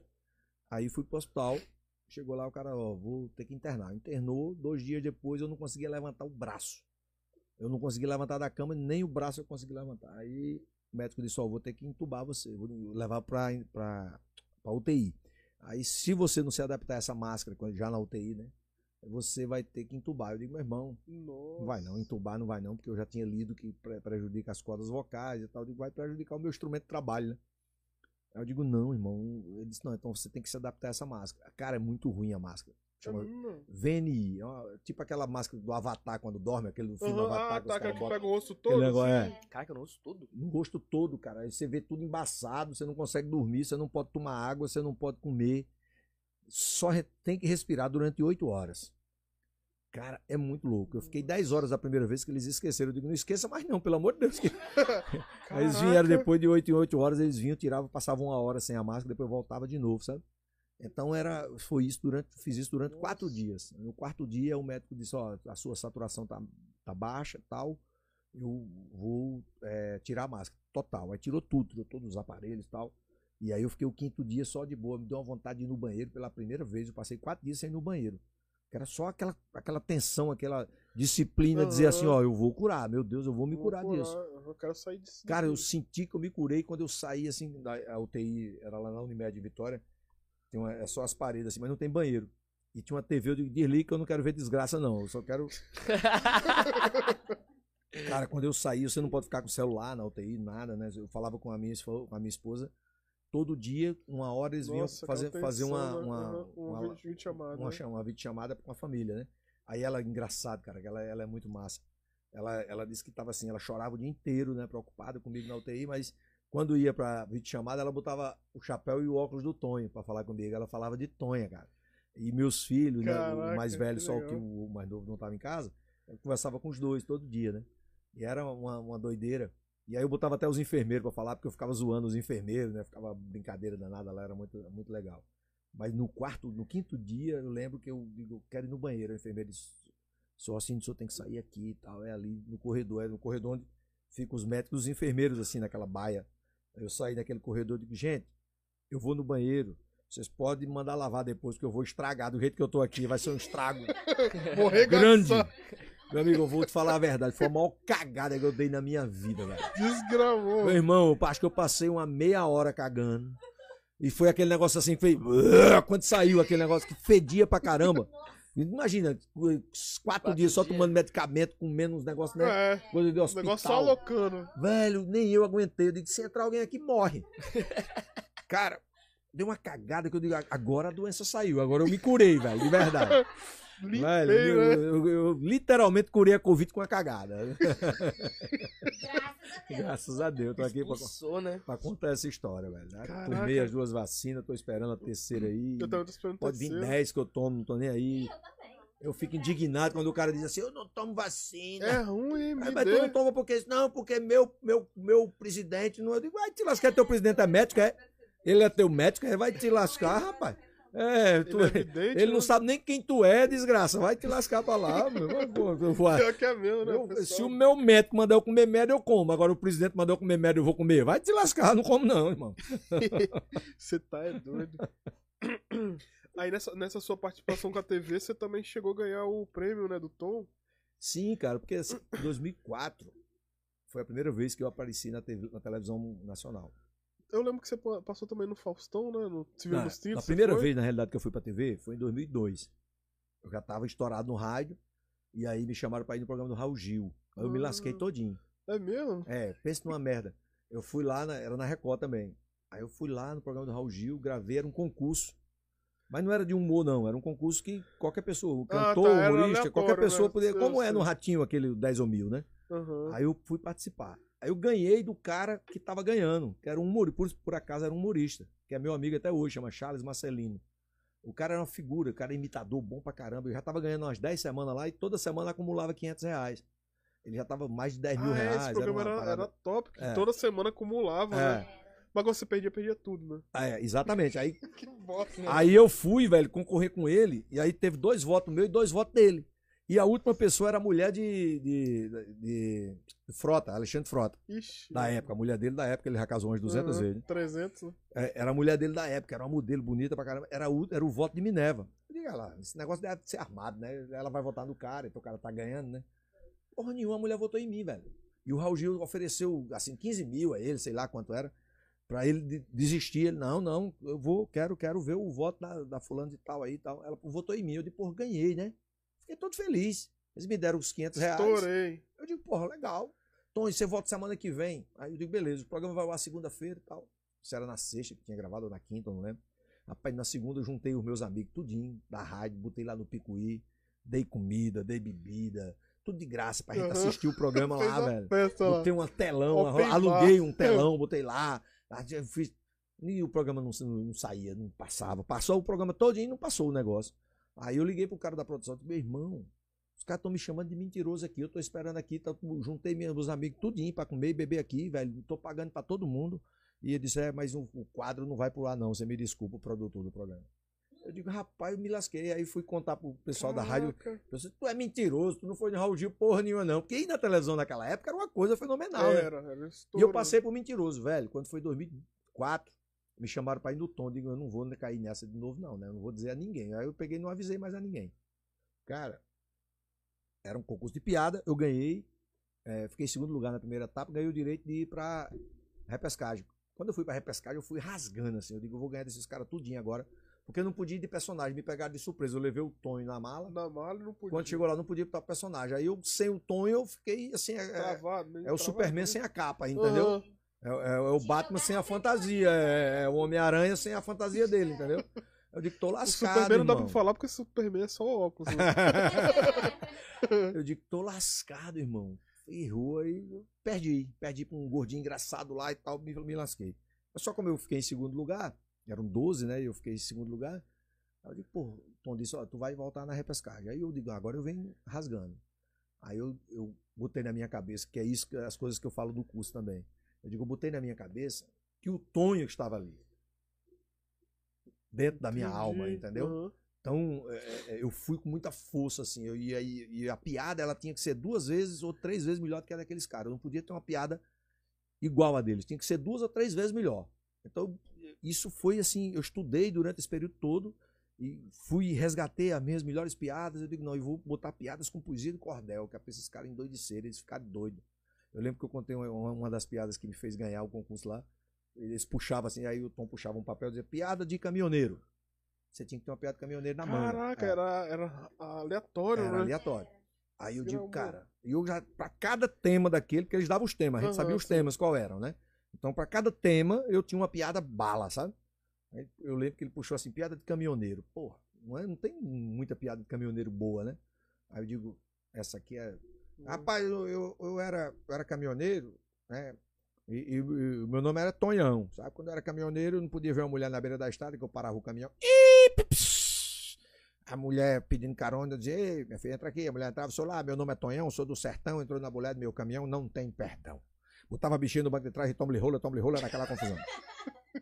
No outro dia eu parava o caminhão, pss, entra aqui, minha filha. A mulher entrava, sou lá, meu nome é Tonhão, sou do sertão, entrou na mulher do meu caminhão, não tem perdão. Botava a bichinha no banco de trás, toma-lhe rola, toma-lhe rola, aquela confusão. Quando foi um dia, passei dois dias descarregando a mercadoria no Porto de Vitória. Dois dias sem ver mulher, doidinho. Quando botei o caminhão na estrada de novo, chegou em Linhares, no Espírito Santo. Eu vi uma freira pedindo carona. Eu Jesus Cristo que me perdoe. Mas vai ser na irmã mesmo. Aí parei o caminhão. Pips, entra aqui, irmã. A freira trouxe, irmão, Jesus Cristo me perdoe. Meu nome é Tonhão, sou do sertão. Entrou na mulher do meu caminhão, não tem perdão. Ela disse, calma, meu filho, não é assim não. Sou casada com Jesus, essa parte da frente é de Jesus e de mais ninguém. Eu é a parte de trás. Aí a gente negocia. Botei a freira na parte de trás e toma rola, toma rola. Botei o caminhão na estrada de novo, chegou em São Mateus, a freira disse, é aqui que eu vou ficar. Eu digo, não tem problema. Pss, parei o caminhão. Muito obrigado, viu, irmã? Disse, Ah, muito obrigado, senhor. Só que eu esqueci de lhe perguntar o seu nome. Ela disse, ah, esqueci de lhe falar. O meu nome é Juvenal, sou de Natal, sou homossexual, isso aqui é a minha fantasia de carnaval.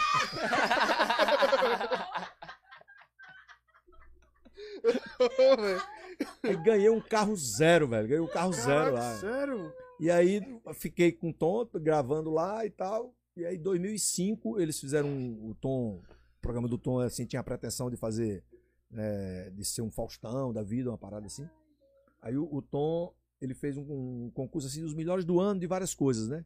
E aí o melhor humorista do ano eu ganhei em 2005 Que massa. né? Por conta da, da piada do F, que era uma outra piada que eu contava lá, e aí eu tive que fazer uma piada do P, porque eu digo, pô, se eu ficar só contando a do F, eu vou ser um humorista de uma, uma- Do- uma letra só, né? né? Aí eu escrevi a piada do P, a piada do C, do B, do. Escrevi quase o alfabeto inteiro de piadas assim, né? Que é- são piadas rimadas, né? Piadas com, com métrica e tal. Com... É Aí, porque você pegou muita referência do repente. né? é, exatamente. Aí, é o- que legal. Rapaz, eu- eu- uma parada assim, é, é, aqui na frente de um, de um rapper, né? É, eu, eu lembro que agora na pandemia, do nada, assim, eu, fiz- eu escrevi muito na pandemia, muita coisa, né? Dá pra fazer um monte de coisa com as coisas que eu escrevi. E aí eu fiz uma, uma das coisas que eu escrevi, que eu acho que é legal, que eu, eu abri a geladeira assim, velho. Olha o cabeça de humorista como é, né? Eu abri a geladeira, aí tinha uma garrafa de vinho. Eu tomei vinho pra caramba durante a pandemia, engordei pra Secou. porra de tanto vinho que eu tomei. Só em casa, sozinho com a mulher, vamos pra vinho, né, porra? Pra vinho. Era... E aí eu ganhei um patrocínio na minha live de uma empresa de vinho. O cara mandou 12 caixas de vinho, eu tomei Nossa. tudinho lá em casa. Desgramou. Rapaz, era um vinho bom pra caramba e tal. Rapaz, aí tinha uma garrafa de vinho assim, eu fui pegar na geladeira do lado de um litro de leite do, do meu filho mais novo, que gosta de leite. Aí eu olhei e vou fazer uma poesia de cordel pra isso. Quando eu mostrei ele, ele riu pra caramba. Eu disse assim, uma garrafa de vinho encontrou com um litro de leite na geladeira e a insultá-lo começou. Disse, seu branquelo, deixa de besteira, vai tomar um sol pra pegar uma cor, pra oferecer mais saúde a quem te bebe na mamadeira. Branco e parado desse jeito parece que tá doente. O leite respondeu quase coalhando. Olha quem me fala de saúde.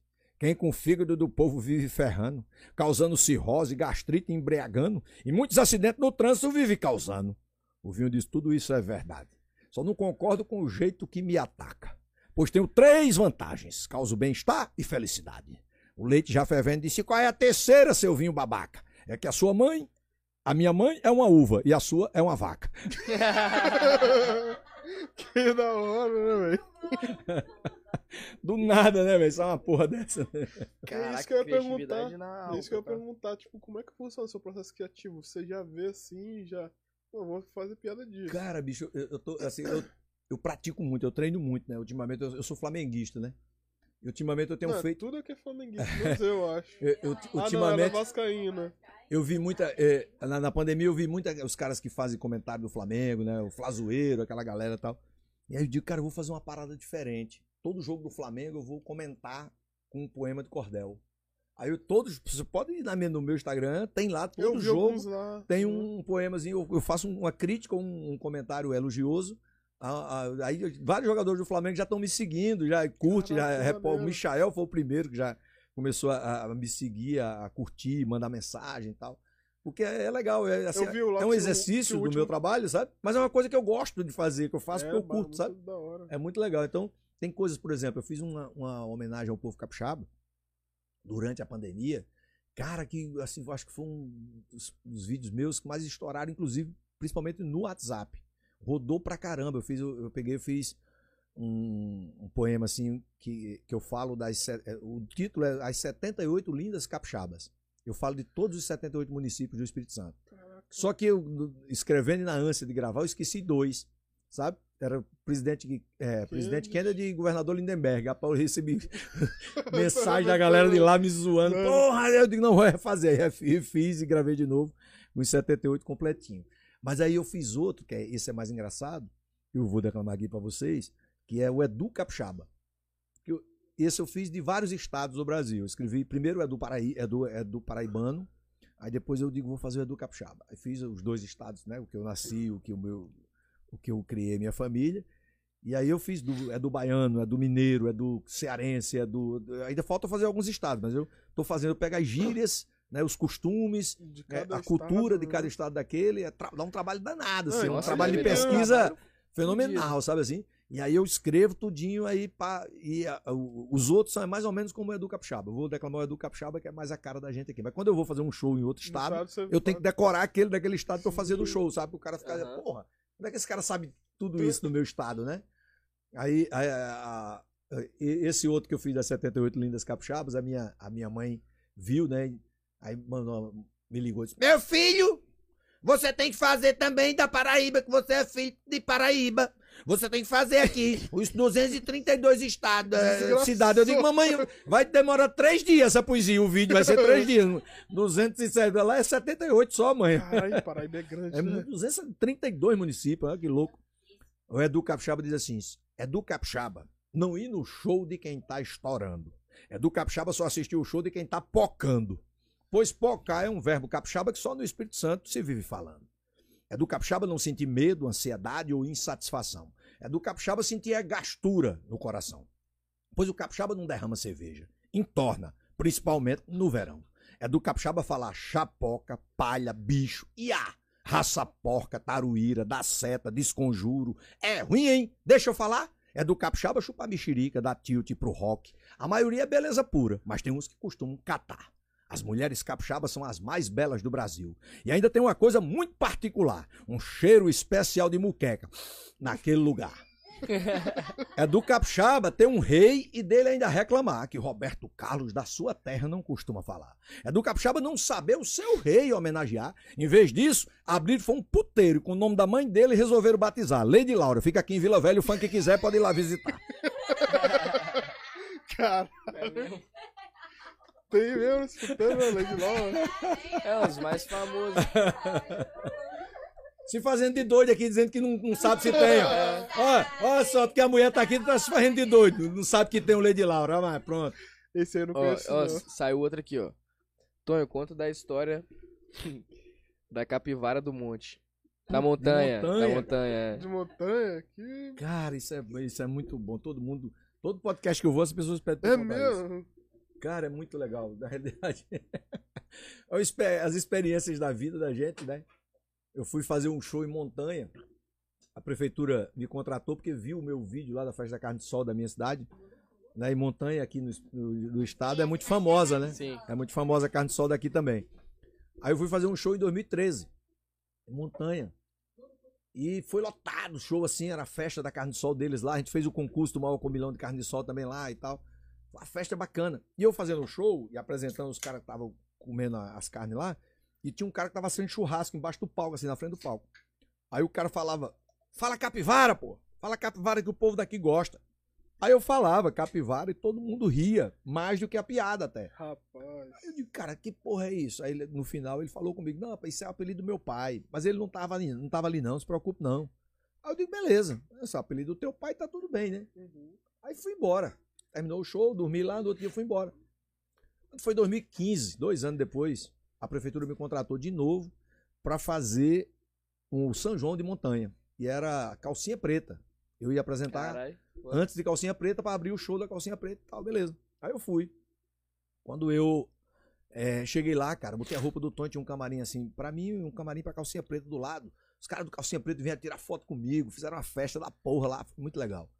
Aí eu já tava pronto pra subir, pra apresentar, e tava com meu filho, meu filho trabalhava comigo até antes da pandemia. Aí tava comigo e tal, aí chegou o secretário de cultura com um cara. Aí o cara olhou pra mim, você tá lembrado de mim? Eu disse, claro, cara, tu é o filho do capivara, o cara que tava assando a carne. Disse, rapaz, tu tem uma memória muito boa e tal. Tu lembrou de mim? Eu digo, pois é, pô. Aí disse, meu pai tá lá fora e quer te conhecer. Eu digo, vai te lascar, rapaz. Meu pai deve ser puto comigo. Eu falei isso pra cidade inteira. Aí ele falou, não, rapaz, ele é teu fã e tal. Eu digo, ah, então ele entrar. O secretário confirmou, né? Eu digo, manda ele entrar. Entrou aquele velhinho pequenininho, assim, torado no grosso. Aqueles velhos do La Roça, sabe? Aqueles bracinhos assim, todo dividido, né? Apanhei. Aí eu digo, pronto. Aí ele disse, quando eu fui cumprimentar o velho, aí o filho chegou no meu ouvido e falou, fala capivara que ele, que ele, que ele gosta. Eu digo, vai te lascar, rapaz. Eu vou falar isso pro teu pai, não. Pode falar, pô. Fala, fala. O filho falou isso pra mim. Que filho de Aí eu apresen- trabalho. a- apertei a mão do velho, né? Aí o velho disse, Angelim Boldrini, muito prazer. Aí eu disse, Tony dos Couro, muito prazer. Eu tava de Tony, né? Uhum. Muito prazer. Aí, ele disse, aí o seu filho falou que o senhor tem outro nome. Ele disse, que outro nome? Aí eu disse, Capivara. Ele disse, é o quê, rapaz? Vai parecer aquelas coisas de desenho animado, velho. Uhum. Ele rodou o braço assim, parecia o desenho animado mesmo, sabe? Eu digo, não, ele não vai bater em mim, ele tá me Vai. zoando, né? Caralho, o velho pegou assim, rodou a mão no meu pé do vidro, e pá! Meu irmão, aí eu dei dois passos pra trás e eu digo, não, não vou reagir, bater num velho É. desse que é, né, pra mim, É eu vou, crime, vou né? perder a razão, mas, né, isso é um crime, eu não posso fazer isso. Eu vou perder meu cachê, pensei logo no cachê também, né? Vou perder meu cachê e tal, e se isso, né, vai prejudica a minha carreira, eu não vou Pô, fazer ele isso esquentou. né? Aí eu recuei, aí meu filho foi lá, segurou o velho com o filho do velho, seguraram o velho e tal. Aí veio o segurança, o secretário chamou, levaram o velho e tal. Aí, aí o secretário até disse assim: rapaz, você quer desistir de fazer o show? Eu digo que você tá doido, eu andei 300 quilômetros pra não fazer meu trabalho. Eu vim fazer meu trabalho, pô, vou lá subir e vou fazer. Ah, então vai lá. Aí eu subi. Quando eu subi, tô lá fazendo show, os bebos lá, na, show de humor na rua, os bebos vão logo pra frente do, do Uhum. palco. né? Aí os bebos começam a falar, velho. Os bebos falam, ei, Tony dos Couro, fala capivara, ei, porra! Eu digo, eu não falo não, que esse animal é muito violento. Deixa eles pra lá, não vamos falar dele não. E ninguém sabia o que, é que tinha acontecido. Eu sei que quando eu saí de lá, eu tinha que vir pra Vitória. Porque eu tinha um compromisso no outro dia. Que é uma, uma outra coisa que eu adoro, né? Depois do meu trabalho, que é futebol. Eu gosto de jogar pelada com meus amigos e tal. E tinha um jogo no outro dia, que era o time do Álvares Cabral, que é onde eu jogo pelada há 22 anos, contra o time do Banco do Brasil. E aí eu tinha que jogar, os caras gostam da zoeira e tal, aquele Uhum. negócio. E eu também faço gol, modéstia à parte. E aí, cara, eu, eu digo, meu, meu filho, vamos voltar. Eu saí de lá meia-noite, uma hora da manhã, não lembro o horário. Eu sei que eu cheguei em casa, era três, quatro horas da manhã. E no caminho eu liguei pro Fábio, Fábio Flores. Aí liguei pro Fábio e contei essa história pro Fábio. Aí o Fábio, o. Fábio é um dos maiores fake news que já existiu na história do Brasil. Aquelas fake news engraçadas Aham. que a gente já viu aí. Lembra de uma mulher que foi abduzida no carnaval, saiu na sexta, apareceu na quarta? Lembra dessa história? Sim. Foi o Fábio que criou aquela história. Aquilo é mentira, foi o Caraca, Fábio que sério? criou.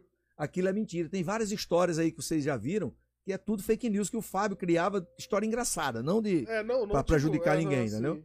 Então o É Fábio. aí, eu, mesmo. aí eu digo, pá, aí contei, o Fábio achou a história fenomenal, né? Aí o Fábio disse, cara, quando tu chegar em casa, velho, tira uma foto do. do bota um esparadrapa no, no vidro e tira uma foto e manda pra mim. Ah. Aí eu digo, aí eu caí na besteira de fazer isso. Aham.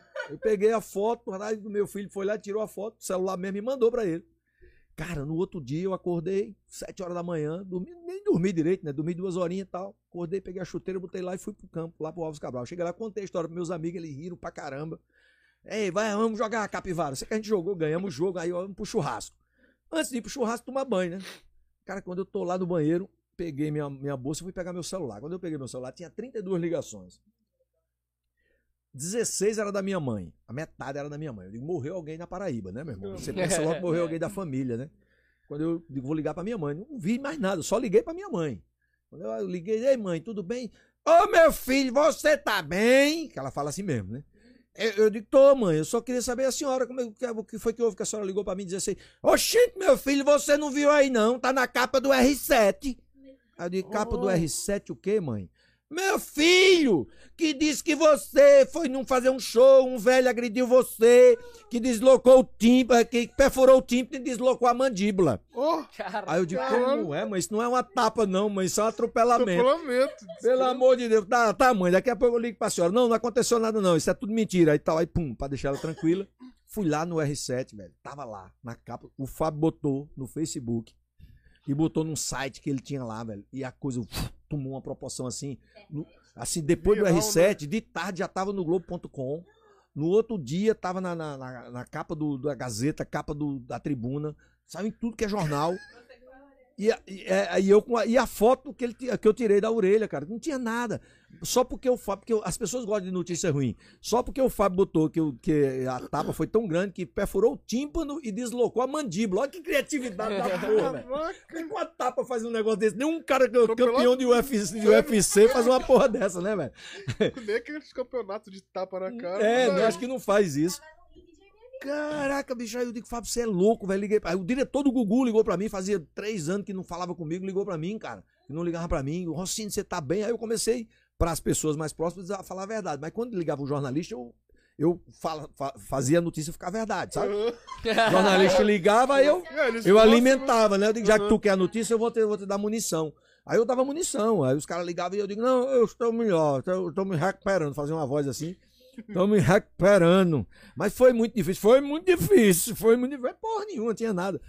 Cara, só sei que o, o, a- a- pra encurtar a história, o velho não conseguia mais andar na cidade. Os filhos pegaram o velho e levaram pra roça. O velho andava na rua, a história se espalhou. em- Imagine montanha. Se espalhou no. Brasil, imagine montanha, né? Cara, o velho andava na rua, os moleques. Capivara, o velho pegava pedra, jogava no menino. Começou uma confusão na cidade. E o, o secretário de cultura ligou pra mim, o prefeito ligou pra mim, rapaz, pedindo desculpa, não sei o quê. Aí eu digo, não, prefeito, tá tudo bem, deixa isso pra lá e tal. Eu sei que passou, cara.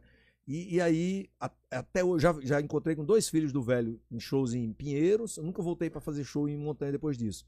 Mas em Pinheiros e é, Mucurici. São cidades, pé, é, são cidades próximas lá. E as- aí um, o de Pinheiros, um dos filhos do velho foi, tirou foto comigo, botou no Facebook, o velho filho, viu, mandou o filho tirar foto. Tira a foto daquele filho da puta. Eu sei que a história é essa, cara. É muito louco esse negócio. sabe? É- é isso prova o que a notícia ruim faz, né? Se fosse uma notícia boa, Torre dos Couros faz um show em montanha maravilhoso para Foi um 5 mil pessoas, foi um né? sucesso. Não ia viralizar como viralizou uma Verdade. tapa que perfurou o tímpano e deslocou a mandíbula, né? É o que acontece hoje em dia com as fake news, né? Eles fazem É, fake news de desgrama e vai embora. É, velho, ditado, né? Notícia ruim vai rápido, né? Não, eu, eu digo sempre que o, o povo, o ser humano, ele, ele não ri da mesma piada duas vezes, mas ele chora da mesma notícia ruim 200 vezes, entendeu? Sim. É um negócio É impressionante. que toca bastante, né? eu, vejo, eu vejo também que você também é é uma inspiração pra muitos, muitos humoristas também. Eu vi lá que o Matheus Ceará até pegou, ad- adaptou uma piada sua, é Cara, aquela do tapete, né? é aquela piada muito engraçada. É, é, assim, eu- o que eu acho legal, assim, o Matheus é, é um, é um dos que falam, né? Tem coragem de falar. Mas é, tem muitos humoristas que, né, que pegam coisas. Porque quando se fala humorista, humorista é aquele que escreve, né? Sim. É aquele que senta, Cria, cria, né? Cria, né? escreve, aque- aquilo que eu acabei de contar pra vocês aqui, né? Do, do capixaba, do. O que, o que é que eu fiz? Como eu sou um cara que veio da poesia de cordel, eu transformo as minhas piadas, é, ou às vezes uma piada popular mesmo, uma coisa que tá em poesia de cordel. Porque piada, ela não tem, não tem dono, né? Piada é de domínio público. Sim. Mas a poesia de cordel, assim como a música, né? Assim, é- ela, ela tem direito autoral. É minha, é Sim, meu. entendi. É, é, né? E aí eu faço isso também até para Porque é o que eu gosto de fazer. Né? Eu, eu, eu percebo que a plateia ela fica mais ligada quando ela percebe, Pô, como é que esse cara consegue decorar isso? Primeira coisa que a pessoa pensa, né? Como é que esse cara consegue decorar isso? Aí eu digo, eu vou, eu vou implementar cada vez mais a minha carreira, vou direcionar cada vez mais a minha carreira para isso, porque eu sei que, é, principalmente quando começou a surgir a internet, é, muita gente vai me copiar, né? E o cara, ele não vai querer copiar as poesias de cordel, porque a poesia de cordel me dá o trabalho a, a decorar, então ele não vai né, perder um o trampo tempo de dele decorando né? isso, né? Aí eu fui mais pro, pro lado da poesia do cordel. Mas antes da, da, da internet, é, eu contava muita piada, né? Hoje eu conto menos piadas no meu show, eu conto mais poesias do que piada. Mas é, o Matheus é um desses caras que ele, ele confessou, inclusive, pra mim no programa. Eu tenho um vídeo que tá no meu, no meu canal do YouTube também, que foi, ele foi no programa do Celso Portioli, Domingo Legal, e eu tava lá, eu e o Santos, do Ratinho. E ele falou, cara, assim, ele emocionou a mim e o Santos, contando que tava muito feliz de estar ali naquele dia, porque tava do lado dos dois ídolos dele. Pessoas que ajudaram ele, o Santos, que acolheu ele em São Paulo, na casa dele, e eu, que o DVD que ele assistiu, e ele percebeu que ele podia fazer um show. Aí ele fazia o show, que era o meu DVD todinho. Todas as piadas do meu DVD eram o show dele, entendeu? massa. Ele pegava e. Então ele teve coragem de contar isso na TV, né, cara? Então é, é muita humildade. E os caras zoam ele. E ele copia mesmo. Ele fala, ele fala, eu copiei mesmo, eu copiei mesmo, não tô nem aí. Quando eu vou no Pânico, eu já fui no, no Pânico na Jovem Pan umas três vezes. Os caras gostam dele e zoam muito ele, né? E da última vez tem até um cortezinho Ele que é o, muito engraçado. que o, né? o, o Emílio fez lá, que o Matheus copia, copia as piadas do Tonho, não sei o que e tal. Aí ele, a, gente, a gente zoa com isso. Então esse, esse vídeo foi num podcast que ele foi agora há pouco. Foi né? o podcast que ele foi. É, eu acho que no Pode foi Par. Foi o Pode. Par. Ele foi lá e aí ele falou que é, Essa uma das piada é piadas que ele, que ele gostava mais de contar, que era a piada do tapete, que era a piada mais foda do meu show, assim, da época, né? Caraca, Tá no meu eu- DVD, eu- eu inclusive, ri essa muito. piada. Eu É. assisti três vezes. Essa piada é Eu muito foda. muito. Pai, eu, eu- eu sempre botava no final do meu show, assim, porque terminava o show lá em cima, né? Era uma piada. E não dava pra ser contada em todo canto, né? Porque era uma putaria do caralho, uma piada muito doida, assim. E, e aí agora em podcast você pode contar, né? Ele contou lá. Mas ele contou aquela porra. Ele, cont- ele contou aquela piada, sabe aonde? Na Praça é Nossa, velho. Ele é muito louco, velho. Ele é doido, ele é doido. Ele contou aquela Até o porra na Praça é Alberto- Nossa, velho. Carlos Alberto fica com vergonha. É. Às vezes. Ele contou, ele adaptou pra Praça é Nossa, diminuiu um pouquinho a sacanagem, mas contou na Praça é Nossa. Aí o Paulinho Gogó contou também, sabe? Mas o Paulinho Gogó não fala que é minha, entendeu? É, entendi, entendi. Mas eles contam. Então eu acho legal isso, cara, porque é, é admitir, sabe? Porque eu, eu sempre dou o, o mérito ao autor, sabe? Quando eu conto uma- a poesia do Cordel, eu, eu tenho no, no meu primeiro CD, que eu gravei em 2000, é, eu tenho três poesias de Cordel que eu gravei que, for, que são de autoria do Amazon. Amazon é um poeta e cantor, forrozeiro nordestino, maravilhoso, um cara que eu gosto, gosto demais, virei amigo. Ele me presenteou com três poesias de Cordel. Cara, ele me deu autorização, como autorização de uma mesmo? música pra gravar, entendeu? Mesma coisa, eu respeito. Inclusive, uma vez eu contei no tom, e ele me ligou, porque eu contei no tom, e falei, ó, vou declamar aqui uma poesia de Cordel, que é a Dieta da Farinha, que chama a poesia de Cordel dele, que eu, de vez em quando, até hoje eu conto, eu acho massa pra caramba. Aí eu declamei do programa do Tom Cavalcante, disse, essa poesia é do Amazon, que é um poeta. Aí o Tom, ah, pô, legal. Aí o Amazon assistiu e me ligou no outro dia, cara. Pô, obrigado, meu irmão, por ter falado. Pô, não custa Dá os- nada você é. falar. Aí Dá os créditos, por que não você acha que você é o nada. melhor, que é o dono de tudo? Não, cara, é do cara. O cara que escreveu, o cara que teve o trabalho de fazer. Por que, que eu não vou reconhecer o trabalho do os cara? né? créditos não é muito você, importante. você sabe qual o trabalho que dá pra você É. criar aquilo ali, a criatividade que você tem que ter, então. A pessoa. Não, isso eu acho que é um elogio que você faz o trabalho do cara. É, né? você dá os créditos. eu Então, espera assim que podem fazer à vontade, podem usar à vontade, mas tem até um- uma poesia do Cordel minha que é o chama o Marketing Nordestino. Essa poesia acho que foi a primeira poesia minha que estourou de verdade assim na época, antes da internet. Cara, é, eu, eu recebi é, pedido de autorização para professores de, de marketing da Universidade de São Paulo para o professor usar na sala de aula a poesia, né? Caraca. Porque fala do marketing e tal, e fala de uma, de uma forma bem engraçada, não sei o quê. Aí eu dizia, porra, isso é legal, claro que eu autorizo, pode usar, fica à vontade, mas tá na internet. Aí eu vi um cara gravando e botando um vídeo no YouTube, como se fosse dele, sabe? Hum, Aí eu mandei uma mensagem no próprio canal do YouTube do cara, eu digo, meu irmão, porra, que, que honra você tá declamando uma poesia minha, eu fico muito feliz. Mas só coloca que a autoria é minha, cara. Não precisa você colocar que a autoria é sua dá os né? créditos. Dá os né? créditos aí, só isso. Não quero nada teu, mas assim, dá o crédito, né, velho? Sim. E é uma coisa muito simples, velho. É É, porque os caras acham que vai roubar a cena com uma coisa que não é dele, mas não, não adianta. Nada a ver, né, Uma hora ou outra eles descobrem de quem é. Principalmente hoje, né? É, Principalmente com hoje com a internet. não A informação adianta. tá muito rápida. Hoje você coloca uma palavrinha no Google ali, você já descobre quem, quem criou, quem inventou. E... É. Quem foi a primeira pessoa que falou aquela palavra? Exatamente assim. Então é. hoje em dia, você- E hoje em dia pensa em voltar pra TV? Cara, se tem que ser uma coisa muito boa, um projeto muito legal pra eu poder voltar, porque eu, eu não. Assim, eu- eu- hoje eu me dou o luxo de fazer só o que eu amo de verdade. assim Desde quando eu resolvi ser Sim, humorista, eu- humorista. Eu, eu já tive essa, esse pensamento. Né? Eu vim, vim ser humorista por conta disso. profissional por conta disso.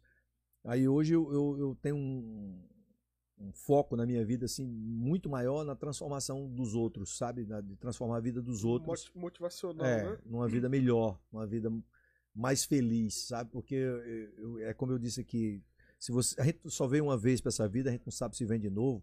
Por que é que eu vou deixar a minha felicidade de lado? Sabe? A minha felicidade tem que ser minha prioridade, né? E a prioridade de todo mundo tem que ser essa, não é só a minha, não, tem que ser de todo mundo.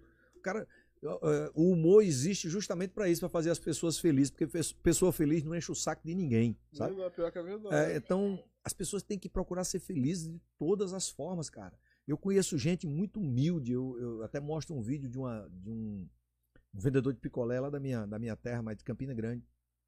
Que um primo meu me mandou esse vídeo, achei maravilhoso. E um dia eu fui fazer um show. é, o cara só fala mais, mas é uma entrevista assim de rua, um repórter entrevista ele. Ele só fala mais. Não, aqui tá, estamos vendendo mais, porque quanto mais faz sol, mais a gente vende mais e as pessoas ficam mais felizes e não sei o que e tal. Só fala, o vídeo é muito engraçado, é um vídeo de 15 segundos assim, mas é muito legal. Nada negativo Não, vídeo, só- Mas um cara vendedor de picolé. Aí eu fui lá conhecer o cara. Eu Gostei tanto do vídeo, assim, eu uso tanto vídeo no, nas palestras que eu fui conhecer o cara. Aí cheguei lá, o cara ficou doido quando me viu, né? Eu tava na televisão na época e tal. O seu Tonho e tal, eu sou seu fã, você é o cara das piadas, eu gosto muito. Eu digo, pô, que legal. Agora me diz uma coisa, o senhor vende picolé há quantos anos? Ah, desde menino. Você já tá um senhorzinho. Hum. Aí eu digo, mas me diga uma coisa, vai, vai se aposentar vendendo picolé? Ele disse, não, eu não vendo picolé não, seu, seu Tonho. Eu digo, não, ele disse, não, eu refresco a vida das pessoas. Caraca. O cara é vendedor de picolé, né? Aí eu digo, olha só que legal, né? Isso é uma lição de vida. A gente, tem, a, a gente não vive pra gente, a gente vive pro outro, cara. A gente vive pra fazer a, a- a nossa esposa feliz, os nossos filhos felizes, os nossos amigos felizes, ah, no caso da gente artista, os nossos fãs felizes, né? A gente vive pra fazer o outro feliz. Então, se você não é feliz, cara, você não pode fazer uma outra pessoa feliz Verdade. sabe? A vida não tem sentido, né? A vida, a vida para mim só tem sentido se eu for rico. Não, a vida para você tem sentido se você for feliz, né? Ah, minha vida toda eu não, eu não consegui fazer sucesso. O sucesso é ser feliz, sabe? A vida é ser feliz. Não, não existe outra outro significado para a vida se você não for feliz. Sabe aquelas pessoas que ficam reclamando da vida o dia inteiro, que sabe que só se incomodam com a vida dos outros, que vão para a internet só para reclamar dos outros. Agora, se, o que a gente está vivendo hoje, é, o Maurício lá da seleção brasileira, essa, essa polêmica aí com o Ah, negócio tá do Maurício, né? do, do- jogador de do- vôlei, né? Sim, a questão do, do Superman lá, né? Exatamente, quer dizer, olha em que ponto que a gente chegou, cara. As pessoas estão parando a vida delas para discutir a homossexualidade, sabe? Como se aquilo fosse um problema. Não é um problema, gente. Aquilo é uma coisa que acontece em, em- em cada pessoa de uma forma diferente. Sim. E você tem que respeitar, sabe? Você não tem que ficar, sabe, querendo meter o pau, querendo. Cara, respeita. Só respeita. As pessoas só estão pedindo respeito. Respeito, mais nada. Mais nada. Por que, que você tem que se incomodar com a vida do outro? Pô, se incomoda com a tua, cara. Faz a tua vida melhor, deixa a vida do outro pra lá. E o que, que o outro tá fazendo pra te atingir? Se, se ele é homossexual, se ele é heterossexual, Porra! seja o que for. que A ele é da bunda é do cara. Ele não tem nada a ver com a bunda dele, velho. Se ele gosta. é, você gosta É, de- e deve ser bom, porque o cara que dá não deixa de dar nunca mais, deve ser bom pra porra. É bom, DJ? Por isso que eu nunca te- testei. Que se eu te- Se eu testar uma vez, eu não quero parar mais, né? Sei lá. né?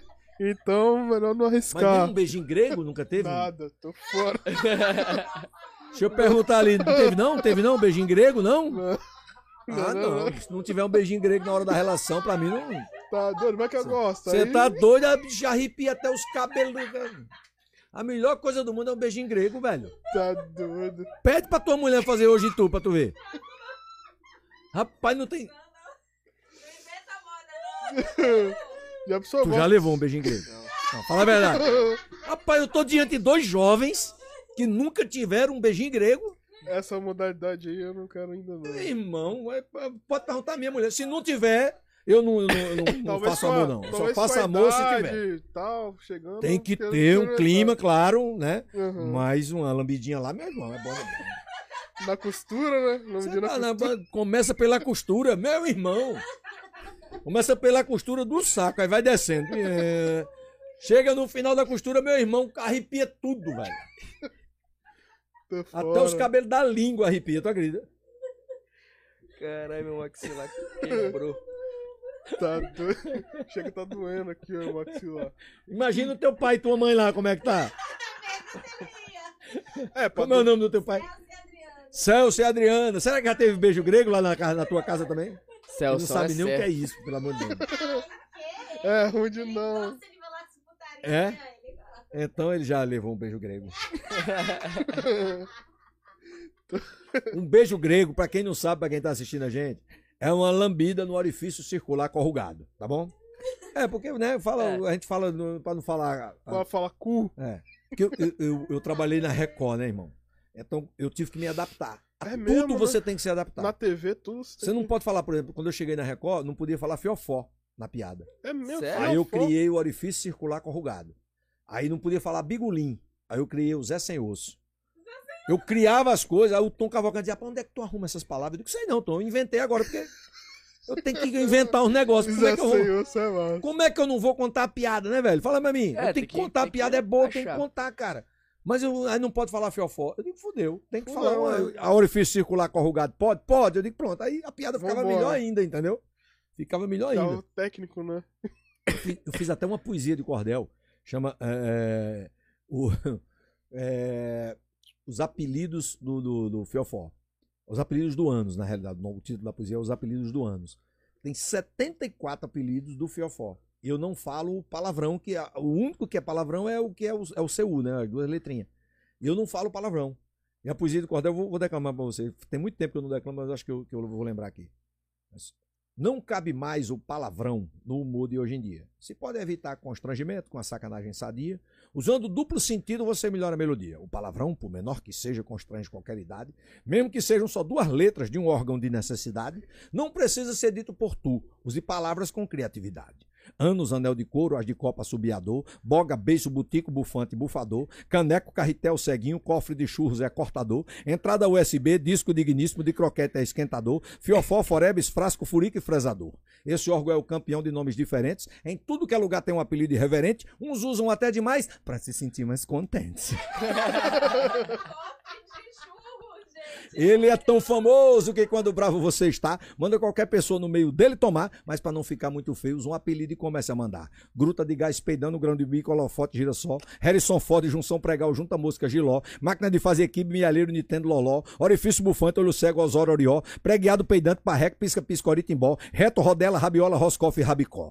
E se você pensa que acabou, está muito enganado, esse órgão tem tanto valor entre todos, é o mais falado, e mesmo se nele você não tomou, alguém já deve ter lhe mandado. Saída de emergência, Severino, soprador escó. Terceiro olho, tareco, tarraqueta, toba, toró. Tubo de imagem, tripa gaiteira, toca de serpente, zorobó. Veia bufante, vintém, vesúvio de merda, chilindró. Zero zoinho, zangado, Zé Bicudo e Zé Bocó. E se você achou que os nomes tinham esgotado, foi aí que você se enganou, pois o que é bom tá guardado. E é por isso que eu não dou o meu orifício circular corrugado. Tudo isso foi criado pelos sábios de norte a sul para não ser pronunciado um palavrão por tu. Por isso, mesmo que esteja estressado, nunca mande ninguém tomar no. Muito obrigado. Caraca, muito bom, mano. Caraca, essa aí deu trabalho. Você deu Pra trabalho. escrever e pra decorar. né? Caralho. Que chorar, velho. Pior que só o CU que é palavrão, né? O resto não é Você palavrão. imagina, olha que ponto que o ser humano chega. Ah, não pode falar cu. Ah, tá. Eu falo 74 e não falo cu. Pronto. Aí, É, é a mesma qualquer coisa. apelido. Pô, é, uma- é uma- é- é muita hipocrisia, cara. Eu acho que tem muita hipocrisia na, na- na nossa em dia- sociedade, hoje em sabe? dia tá... As pessoas são hipócritas, assim, ao ponto Hoje que. em dia ainda tá muito pior. É, com a internet eu acho que tá É, muito eu acho que pior. piorou. Agora, por causa dessa divisão política, né? Política e religiosa. Existe hoje no Brasil uma, dia divisão. É isso aqui que você fala, se transforma numa, numa bola de neve. Não tem Chorou, né? dia. É verdade. É tudo muito. Nossa, muito demais. Sempre julgada, né? É. As pessoas são sempre julgadas. A todo momento está sendo julgada. Ah, falou igual deu a- o exemplo, né, da caricatura lá.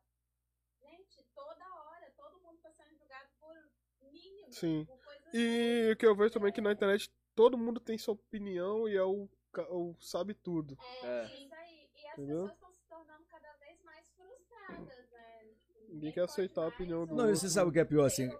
A maioria das pessoas que fazem isso usa- usam a religião para julgar os outros. Verdade. E, a- e aí, aí eu digo assim, peraí, vocês estão usando a religião. Vamos falar, vamos falar uma coisa. Jesus era a pessoa mais compreensiva e mais é, que- que mais agregava pessoas de todos os sentidos, inclusive um ladrão, um traidor, uma pessoa que, que traiu ele, ele trazia para dentro do convívio dele. E aí a gente fica julgando as pessoas pela, pela a escolha sexual delas. Por- pelo amor de Deus, vamos parar com isso, vamos, né? Olha, aí a pessoa está dentro da igreja e fica querendo, sabe, discutir religião. Pô, é só olhar Jesus. A Bíblia não é toda baseada na história de Jesus, está lá. Se- paciente e bondoso. Você é uma pessoa mais bondosa que existe no mundo, mais que compartilhava tudo com as pessoas, que queria o bem de todo mundo. É isso que, é, é isso que a gente tem que seguir, não tá lá para julgar os outros. Não, é, parece que pessoas vai ao contrário, né, dessa mão aí. As pessoas usam o nome de Deus pra querer validar aquilo ali. É, É, tipo, ela fala uma merda gigante e coloca, não, mas porque ah, é, Deus isso, isso e aquilo, porque eu sou da igreja, pra validar uma coisa que é absurda que ela falou. É, tipo, é... Não, é Não tem uma coisa mesmo, absurda. não. Você não pode. É, é como se fosse, ele fosse o representante de Deus, né? Eu, Não, vem tem cá, um onde é que monte tem aí? Jesus assinou aonde pra tu estar É, representando ele? Né? Tem alguma representação aí? Tem assinada? Tem um Jesus papel aí? mandou como secretário? É. Você tá falando isso? Eu Se vejo- titular, né? O representante de Jesus. É, muita doideira. E hoje em dia você vê que a rádio tá, tá enfraquecendo, a rádio. Não, cara, eu acho que o é rádio é um que tá veículo que não vai cair nunca, né? É mesmo? o problema do rádio é que os donos de rádio ainda não entenderam que rádio, acho que o podcast está tomando o espaço do, do rádio, né? Por, por, por isso. Porque rádio eu acho que tem que ser mais falada do que, do que musicada. Né? Quando você quer ouvir um- uma, um- uma Uma música, música, hoje, todo mundo tem acesso ao Spotify e às outras plataformas digitais. Todo mundo tem, cara. Qualquer Até celular no tem. YouTube, né? né? No YouTube, você O vai ver, tu bota a YouTube, exatamente, o iTunes e tal, enfim. Todo mundo tem, tem acesso a isso. E eu escolho, eu tenho aqui minhas playlists as do tipo de música que eu gosto de ouvir, né? Quando eu tô em casa com a minha, com a minha família, eu vou lá, boto na caixinha de som, né? As músicas que eu gosto, não boto mais em rádio. De verdade, assim, eu vou ouvir. Porque rádio, o cara tá lá no meio de uma música que você gosta, aí aí o locutor, é isso aí, estamos aqui na Rádio Litoral. Porra, você fica. Eu, eu, era, eu sou da época que a gente gravava as músicas numa fita cassete. Que era difícil comprar LP, que era eu caro e também tal. já gravei muito. Já gravou muito? Já. Eu, eu gravava na fita cassete, aí eu ficava gravando a música, sequência musical que eu gostava pra caramba. Aí do nada Aí veio o o cara, cara. falava, porra, não, eu ficava puto, rapaz. O cara falava Nossa. aquilo, estragava a minha gravação. Às vezes você esperava um tempão pra gravar uma música e sabia que tocava naquele horário, tá ligado? Aí o cara vinha e falava. Então, mas o Tanto que me... é que, só pra concluir, Uhum. tanto é que a Jovem Pan tá aí, pô, né? Que o, que o Pânico Ah, é, tá aí com tá audiência lá. maior do que a audiência de TV, Sim. né? No rádio, cara. Então você. Olha Parece que eles que estão louco. voltando pra TV aí. O... Mas é a TV, a TV da Jovem Pan, né? A Jovem Pan tá- É, tá, sim, criando Uma, sim. uma TV e, e eles vão fazer um programa, o Isso, Pânico vai uma voltar. aí. Mas eu tô falando do podcast, né? porque o podcast, é, esse modelo aqui já existe no Pânico há Sim, 200 anos, né? anos, verdade. né? Eles já fazem isso há 200 anos. Então os meninos que começaram aí a Pânico fazer... na rádio já é ó, muito tempo. O que me deixava mais puto na rádio. É, o que me deixava mais puto na rádio era propaganda, mas é o que paga, né? O exemplo é o que a gente falou aqui no começo. Eu, eu, eu cheguei no rádio aqui em 99 e, cara, era muito mais falado do que tocado. Então eu- o, o diretor ficava me policiando, porque às vezes uma pegadinha durava oito minutos. Não, não tem que durar cinco no máximo, porque tem que tocar Tocar música. música. E só que a pegadinha era uma audiência fenomenal, era um troço. o cara passava oito minutos, dez minutos ouvindo a pegadinha ali, meu amigo, nem passava o tempo para aquelas pessoas que ouviam, né? Sim. Vocês mesmo confessaram isso aqui quando eu cheguei, né? Tinha aquelas E tipo assim, acabava, a também. gente já falava, pô, acabou, tipo, tem mais, tá ligado? Radionovela, radionovela minha mãe amava. Eu botava na radionovela, ficava ouvindo, que não sei o que. É igual novela normal, só que ouvindo. Mas eu acho que rádio é um veículo, cara, que não vai cair nunca, assim, mas é Ela evidente. tem que se adaptar ao É, golpe, tem tem que se adaptar. adaptar um Mas eu pouco. acho que né? também, igual, mano, futebol. Às vezes, tipo assim, cara, você tá no trânsito, você não vai conseguir ver o jogo. Você vai Bota pra na onde? Vai pra rádio, você tá ouvindo. Então, tipo assim, eu acho que a rádio realmente é uma parada que Não, em São nunca Paulo tem vai rádio de morrer. trânsito, né? São Paulo tem rádio falando de trânsito. Fala de trânsito 24, 24 horas. horas, né? Porra, você tem uma ideia da, da parada. A rádio é pra isso. A rádio tem que segmentar em uma, em uma parada que, né, que, que aí tem aquele nicho de ouvintes e tal. Eu não, não acredito mais em rádio da forma que é, que é feita hoje, que está sendo né? feita, Tá né, que é a deles- forma que, que, eu, que eu trabalhei, né, que eu sempre trabalhei, né? Tá na hora delas, tá no tempo certo agora deles pensarem em uma coisa pra se adaptar no. É, colocar mais coisas assim, né? Mas. Porque, tipo assim, é uma parada que, por exemplo, é sonora, cara. Tipo, é a mesma coisa, você tá olhando na TV ali, eu tô olhando, se eu não estiver escutando o que tá passando ali, você tá só vendo é a imagem que tá passando ali. Agora, você tá ouvindo sem ver nada, você tá Sim. entendendo tudo, você vai imaginando na sua cabeça. Verdade. As eu acho, coisas. Eu acho isso muito legal também, que você pode ir criando na sua mente o que a pessoa tá falando. Da rádio. Igual o cara, ah, Bruno Henrique pegou a bola no meio de campo, não sei o que, você já vai imaginando, o cara no meio de campo com a bola, É, passa. José Carlos. Araújo. José Carlos Araújo. É, ele narra, você acha que a bola tá dentro do gol, cara. É, Você fica foda. visualizando o jogo inteiro. É fenomenal. Eles passam brinca. emoção desgramada. Né? É muito doido. A rapaziada falando, tô morrendo de rir aqui. O pessoal tá. Aham. A gente tá com a bochecha doendo aqui, viu, galera? Só lembrar pra rapaziada que amanhã, a partir da. A partir da noite já vai estar disponível também o episódio com ele, com o Rocino Macedo no Spotify. Já vai estar lá. E. Quer dar mais um recado? Não, a gente já, já, já falou de tudo. Só que no próximo mês vai entrar o clube do No Fly aí, quem quiser participar aí das. Das. Como é que se fala? Da, dos benefícios né, exclusivos benefícios lá do, do NoFly, do clube do NoFly. Você vai poder contribuir com qualquer valor pra gente estar melhorando o canal, trazendo conteúdo bacana pra vocês. Então, já fique ligado aí que a gente vai postar o link a partir dos próximos episódios. E a partir de 5 reais você vai estar participando exclusivamente dos nossos concursos da sorte. É, vai ser. Concurso da sorte, não é? É, vai ser tipo isso.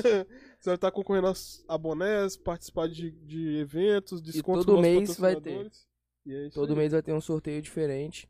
Valendo aí o seu ingresso, seu par de ingresso. Você par, né? De ingresso. Isso Par de ingresso, boné, roupa, juice. Desconto em compras aqui na é, Enxame Store, na, na Cloud Vapor. E chegamos ao fim do. do Chegamos ao fim. fim, né? Foram duas horas e pouco de É, episódio. Pô, fiz isso tudo, cara. Isso tudo Foi. já. O, o, Jô Soares era que, quem ia no Jô Soares e as pessoas faziam, ah, no final Ah, tinha que ter isso, né? Se tu fizer, a entrevista não era boa, né? Eu tô feliz. Foi muito bom. foi muito Inclusive, bom. Muito... Foi essa, essa foi a primeira que teve ar. É, foi o primeiro que teve. a- Muito obrigado por ter aceitado nosso convite. A gente tá muito Cara, feliz que mesmo. isso, Foi um- uma troca Foi de foda, ideia foi muito foda. E falar com o pessoal aí, ó. Fique ligado, siga a gente nas redes sociais. Siga o Rossini também, arroba Rossini Macedo, né? E arroba, Arroba Tonho dos Coros. Gente- eu- é, são duas, é, é, dois Instagrams diferentes, até porque no do Rancino Macedo eu não coloco né, as piadas e tal, é mais é, coisas motivacionais, de, falando de felicidade, assim Uhum. como eu coloco no do Tonho também. Mas o Tonho tem muito mais seguidor do que eu, né? O Tonho, inclusive, é o cara que come a minha mulher também lá em casa, né? o Tonho, eu sou corno de mim mesmo, né? É mesmo.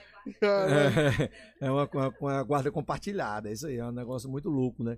Então eu fico muito feliz de estar aqui. Eu- é claro que eu aceitei o convite, porque a gente, aquilo que eu falei, eu acho que a gente tem que. Eu tenho a obrigação de incentivar todo mundo que queira fazer um, um trabalho legal, que queira mostrar, né, inspirar as pessoas, né? E as pessoas que estão assistindo aí, que estão ouvindo, né, de alguma forma se inspiraram, não só com o meu papo, mas com todos os papos que vocês já bateram aqui e ainda vão bater com outras pessoas. É, acho que a vida é isso, a vida é cheia de, de, de oportunidades de inspiração. A gente tem que estar se inspirando o tempo todo nas outras Com pessoas. certeza. A gente não pode deixar de se inspirar nos outros, né? Quando, como eu contei aqui, eu me inspirei num poeta de cordel que se transformou no meu maior fã, cara. Eu- Quando eu estava na escolinha, ele assistia todos os domingos e eu botava no meio do texto da escolinha, eu fazia questão de botar assim, é, quando o professor Gugu perguntava alguma coisa, eu dizia, não, segundo meu padrinho Antônio Henriques Neto, que era para dizer que a poesia era dele, que aquele, Uhum. aquele trecho de poesia que eu botava no, no meu texto ali era dele, entendeu? Segundo o meu padrinho Antônio Henriques Neto, é, isso aqui é assim. Aí, pá, e declamava o texto. Rapaz, ele, a mulher dele falava que ele chorava, que as lágrimas desciam. Aquilo ele estava vendo uma coisa assim, ele nunca saiu da minha cidade. Né? E de repente saiu um, um menino da cidade dele, né? que admirava ele, e que de repente chegou na TV Nacional. E na TV Nacional, aquele menino estava, assim, mostrando para ele que o trabalho dele era importante, não só para aquele menino, mas para toda, todas as pessoas que gostam de, de- Sim. poesias e tal. Uhum. Ele morreu em 2017, com 94 anos. 2018, eu fui fazer um shows em Fortaleza. Fiz, passei 15 dias em Fortaleza, fiz 25 shows em 15 dias. Quase dois shows por dia. E aí eu fiz questão de pegar o carro e ir para minha cidade, em Picuí, que dá 700 quilômetros de Fortaleza. Caraca. Eu fui de carro para minha cidade, que era a festa de padroeiro da minha cidade, para fazer o primeiro festival de poesias Antônio Henriques Neto. para homenageá-lo na rua. Né, na, na festa de padroeiro. A gente fez um. uma- botou um som na rua e tá, e eu fiquei né? chamando as pessoas, né? Fui pro rádio lá, chamei as pessoas. Então tinha crianças de 9 anos, 10 anos, lendo as poesias dele, cara. Aquilo não tem preço, e a família dele toda na frente, assim, chorando. É, eu sou um dos maiores amigos meus de infância, era sobrinho dele. E aí ele dizia assim: rapaz, você era tão doido pro tio Antônio que você namorou com as duas filhas dele mais novas, querendo ser, que ele fosse seu, seu sogro, né? E você não conseguiu casar com a menina. E as meninas são minhas amigas até hoje, a gente estudou junto, eu namorei com elas e tal. Mas aquele namorinho de criança, né, de adolescente. E aí, até hoje, aí agora em 2021, eles fizeram o lançamento do terceiro livro dele, é, do quarto livro dele, Mito. Ele, ele, em vida, ele lançou três livros. Né? O primeiro, o segundo e o terceiro. O terceiro eu ajudei no lançamento. né? Eu já era um artista, tal, foi em 2002. Mas é, o, o quarto livro ele não quis lançar. Ele, ele, ele pegava as poesias que ele escrevia na máquina de escrever, e ele, eu chegava lá e eu ficava um dia inteiro conversando com ele. Inclusive, eu gravei um CD dele. Eu levei um estúdio móvel e gravei um- ele contando as histórias dele. Lancei um CD dele, né, da- dos papos dele, das histórias dele. O CD está no YouTube hoje. E fiz mil cópias de CD e dei a ele para ele vender os amigos, né? Para a população lá de Aham. Picuí e tal. Então ele ficava todo feliz com isso. E aí depois eu, que ele morreu, eu botei o CD no, no YouTube. E aí agora eles fizeram um lançamento do, do quarto livro dele. E eu tinha várias poesias dele guardadas que ele me dava. Como ele dava para outras pessoas, para os filhos e para outras pessoas. Então a gente reuniu essas poesias inéditas, né? Que ninguém nunca viu. E eu mandei, acho que eu mandei umas 30 daqui que eu tinha. E eles pegaram e fizeram um livro chamado Sem o Pão da Alma Caraca. que é o título do livro, que é justamente ele ficou cego por conta da catarata, né? Ele fez cirurgia, mas não, não dava mais, tem a, a- a idade muito tá avançada, né? né? Então ele não conseguiu é, ver. Então quando ele parou de escrever porque ele não via, cara, para aquilo para ele foi o pão da alma dele que tiraram, sabe? Ele fez uma Nossa, poesia Imagina. e eu, eu declamei essa poesia no, no, no lançamento, porque o lançamento foi online, pela plataforma da, da Assembleia Legislativa da Paraíba. Foi uma homenagem né, da- do estado inteiro, não foi só da minha cidade. Né, porque ele se tornou um poeta já estadual e, e, assim, futuramente ele vai ser um poeta tipo a Patativo da Saré, esses outros poetas maravilhosos, assim, e seu Antônio também Verdade. vai ser reconhecido também por isso, porque ele é um poeta, assim, e infelizmente o reconhecimento só de, de poetas só vem depois de morte, Da né? morte. É, e aí ele, ele é maravilhoso demais, assim, ele me inspirou muito, cara, e e, assim, eu faço questão de dizer isso, sabe? Então que as pessoas se inspirem. Tem várias pessoas, às vezes, do teu lado, como ele, vivia do meu lado, cara. E o, o nome do Tom e dos Coros, do personagem, é um apelido que ele não gostava. Ele era puto com esse apelido. E eu botei no personagem pra zoar ele e ele ado- terminou adorando o, o personagem, adorando o apelido, entendeu? Então são coisas maravilhosas assim. Aí eu vou, eu vou encerrar com uma poesia minha que fala muito de inspiração. Que diz assim. é, eu falei tanto aqui que me emocionei que esqueci o, o início da poesia. Diz assim: A vida, na verdade, é um grande teste, cheia de dificuldades para ver quem amolece. Igual uma montanha russa com todo aquele sobe e desce. Quando estamos subindo, uma sensação boa aparece. Quando estamos descendo, sentimos medo, vergonha e estresse. Por isso que é tão bom ser criança, pois esses sentimentos a gente só tem quando cresce. Nunca deixe sua criança interior crescer, pois sem ela seu humor desaparece, sua inspiração some. Não deixe que a vida adulta te ingesse, pois é só quando o sorriso aparece que a inspiração acontece. Caraca.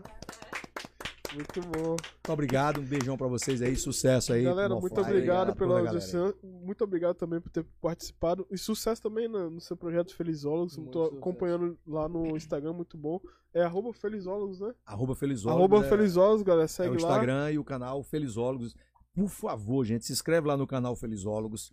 A gente tá com um pouquinho, porque a gente tava botando, postando no meu canal do Tantos Coros, Uhum. né? E o canal com- começou a entregar muito, só que é o, o algoritmo é muito doido, né, cara? É, Sim. O meu canal é um canal, canal de comédia, não tem nada a ver com, com entrevista, é, né? É bom se dar uma E aí depois, o, o- quando eu vi que todo mundo tinha feito um canal separado, aí quando a gente viu isso já era tarde, a gente já tinha estourado o vídeo com 2 milhões, 1 milhão e meio de visualização.